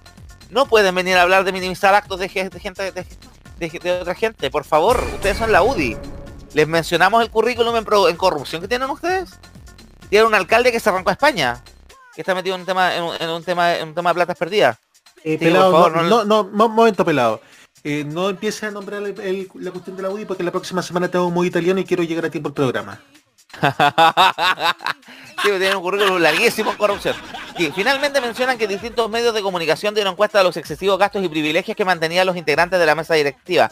Además, los recursos adicionales al presupuesto que en varias oportunidades solicitaron. Fake news, fake news, basta de la fake news, basta de la derecha de la fake news. No se trata de un mero capricho político, sino que de evidenciar si la señora Loncón no reúne los méritos necesarios para siquiera ser considerada una persona influyente en su propio país, menos los va a reunir para obtener dicho reconocimiento a nivel internacional. ¿Puedo decir algo? Loco, va- mandan a buscar un proctólogo para que le saque la gira del poto a estos huevones, por favor. loco, pero cuánto nivel de odio, nivel de envidia, loco, me, me- pero es una vergüenza el nivel de envidia de estos compadres. Estaban esperando que nombraran a la Marinovich de Mujer Influyente, a la Marcela Cubillos, a la doctora Daza, Oye, me hizo acordar lo que pasó pero con, sobre todo con. Sobre todo cuando Donald Trump no salió portada de Time y sí salió Greta Thunberg. Sí. ¿Se acuerdan de eso? Y Oh, Donald Trump estaba picadísimo. Sí, qué, no. miserable Donald Trump. Bueno, por algo perdió. Mira, es- lo- lo- estos diputados de la UDI están al nivel de esa cagalla de políticos, ¿cachai? O sea, son políticos que políticos que no han sido aportes dentro del Parlamento. O sea, para mí Eh, es primera vez que escucho de ellos. Fuensalía me sonaba, pero porque yo la escuchaba mal. Otro Fuensalía, Gonzalo Fuensalía. Pero mm, primera vez que lo escucho este weón. Y a Sangüesa menos, primera vez que me suenan en pelea de perro. La odia un partido miserable, partamos por ahí. No, Un si la partido odiamos, bastante claro. miserable. Son un dueto de Eso es un hecho de la causa ya. diría Carroque. Algo que comentar, chicos. Sí, pues bien pedido lo- un PLP. Creo que voy a empezar con el Nicolás. Adelante, Nico. A ver, a ver. Y Pablo, primer lugar, antes que todo. A mí, pa' mí no, para mí no, Roque. No, no, para ti no, pues claro está. Pero para los diputados. ¿En serio? Puta que se picaron estos weones. Esta weá se te pone envidioso, weón. Esta se. Oh, pero. Yo te juro que había visto weones que que de verdad eran envidiosos, pero estos weones la cagaron. O sea, weones, ¿quién les van a ir a la UDI quién tiene? ¿A la doctora Cordero, weón? ¿A la doctora weón, que le echaron por las licencias? A esa persona quieren que la reconozcan como influyente. ¿Quién más tenía? A una catadora de vino. ¿Qué más tenéis en la UDI? Tení a un weón que se, que se met- que, que- que aburrido se metió, se metió con un DC. Y se, y se le murió en el acto también. O también una alcaldesa que sacó 12 en uno, 12 cursos en un segundo, de lo que se demoraron en firmar. Realmente eso quiere reconocer la UDI. Y que venga alguien que no viene de su círculo y que ha sido desafiante del círculo propiamente tal y de todo lo que representa la UDI, sea elegida como figura internacional es realmente un orgullo para Chile. Pasó lo mismo en su tiempo con la, con la SOA Bachelet. Con Ike Asich también ahora salió a mencionar un ranking, si no equivoco, el de Time el año pasado. La UDI, ¿quién ha tenido para destacar internacionalmente? La UDI se destacó internacionalmente en los 90 cuando hizo todos estos boicots a los ingleses cuando les detuvieron al viejo.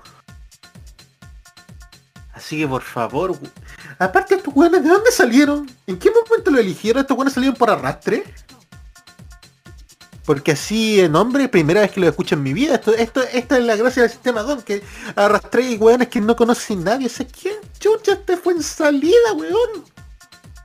¿A quién le ha ganado, weón? ¿Tendrá cuarto medio este tonto pa' weón? Que se entube en la raja y que tenga suerte que salió diputado, porque, porque por méritos propios dudo que haya salido. Así nomás, chicos. Gracias, Nico, por tu comentario. Le cedo la palabra a Dos Maños. Adelante. Bien. No me cabe en la cabeza que gente como la UDI tenga, por así decirlo, el carerrajerío gigante de decir que Loncón no es una persona influyente y que se mandó puros cagazos que son más falsos que billete de 3 lucas con la foto del negro Piñera, weón.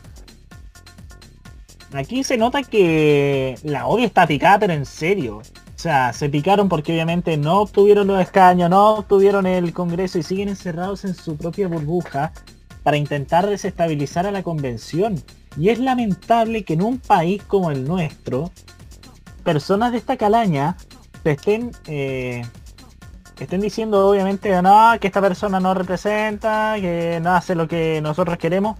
Viejo, ustedes no son mayoría en la convención, así que usted, y además ustedes no tienen la cara como para estar diciendo de que de que ella se está mandando la embarras cuando ustedes se mandaron un largo prontuario de cagazo y todos se lo dejaron pasar.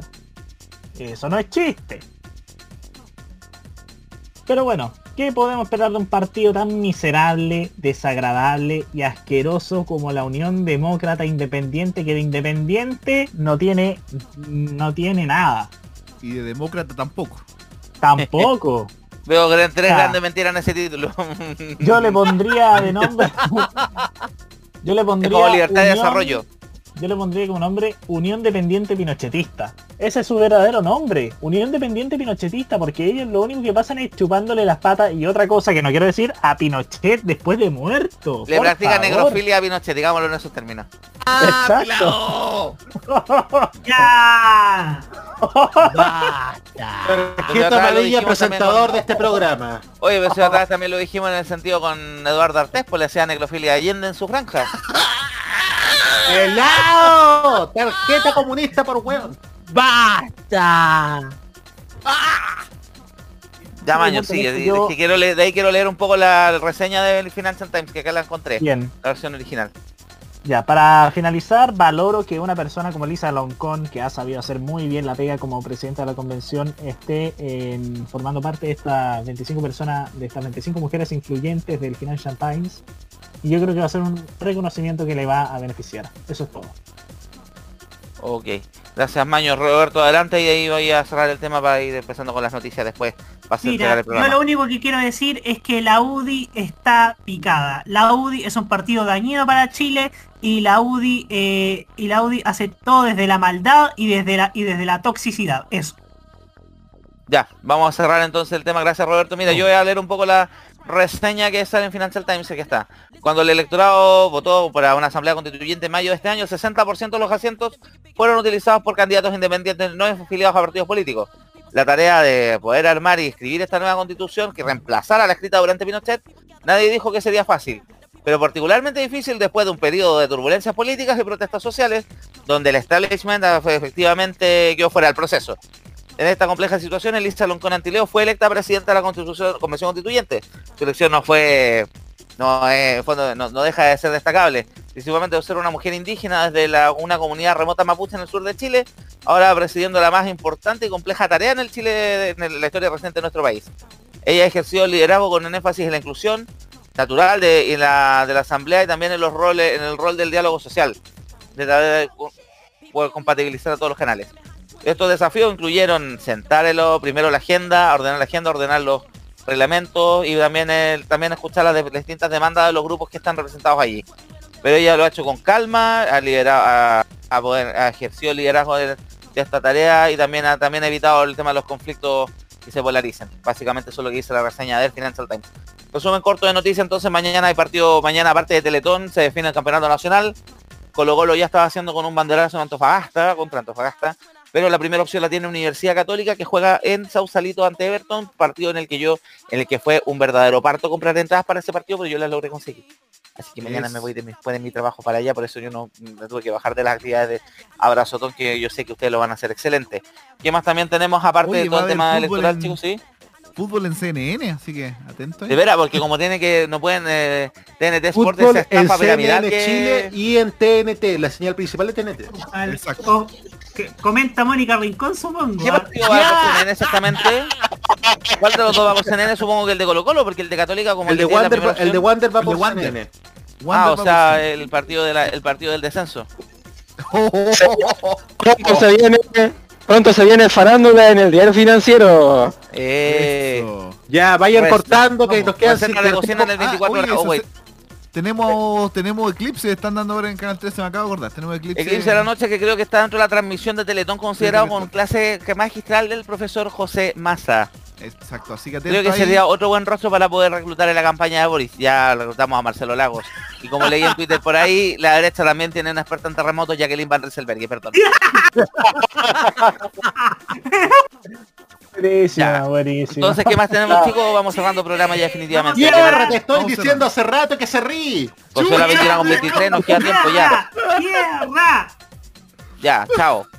No. eh, entonces, chicos, los dejamos invitados a toda la abrazotona a partir de un rato más. Vamos a cubrir todos los entretelones de Teletón 2021. Eh, hoy y mañana, así que hoy en la noche va a estar ahí a cargo el equipo de, de modo radio. Yo sé que Nicolás va a hacer una buena pega ahí cubriendo el tolerancia Cer- el bloque del tolerancia cerdo de la noche. Yo no voy a poder participar porque mañana entro a las 5 y media de la mañana a mi trabajo, así que va a ser un poquito imposible trasnochar. Eh, ¿Qué más también tenemos? Lunes tenemos tolerancia cerdo, edición normal. También tenemos la cajita el lunes, ¿cierto Roberto? ¿O hay algo raro? Sí, la cajita el lunes, así que estarán todos invitados para que ustedes comenten los temas de televisión. Así que eso.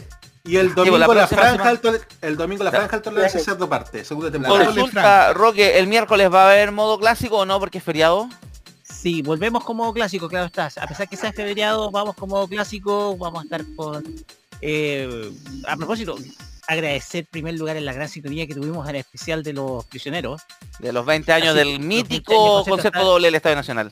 Exactamente, entonces, gracias por la sintonía y el miércoles volvemos con el programa habitual de modo clásico, que tampoco va a haber encuesta porque eh, habíamos puesto la encuesta entre Emerson Lake Palmer y Jess. Va a tocar el 3x1 Jess para este para el próximo miércoles. Mi- Ok, interesante. Consulta, Así Roque, tú también estás a vamos, cargo. También estás a cargo de eso. ¿La manzana prohibida el martes va también o no? También. Ya, para estar haciendo la agenda de la próxima semana. Día jueves vamos con Tecnomood y también va el K-Mod supongo y el viernes vuelve Tolerancia Cerdo y el modo italiano que eh, Nicolás está también en, eva- en- en etapa de balances, evaluaciones de lo mejor y lo más destacado del año 2021, ¿cierto? La Nicolás? segunda parte, la segunda parte de de lo mejor del 2021 y pucha, vamos a tener que tener un estreno, se supone que ya habíamos cancelado los estrenos, pero apareció un nuevo tema de dos artistas que realmente tienen que aparecer. Así que ahí va a estar atentos chicos, viene bien interesante a partir de ya, un rato más, las nueve y media, no paramos en modo radio este fin de semana y el lunes como siempre. Muchas gracias a todos por participar, a todos por escucharnos. Gracias Nico, Robert, Matías, Maños, Roque, Felipe y también a Juan Esteban que estuvo un rato ahí acompañando desde la tribuna Supermercado Cosmos Michaeli. La dejo. Gracias entonces. Boliviano. Nos vemos entonces, en mi caso yo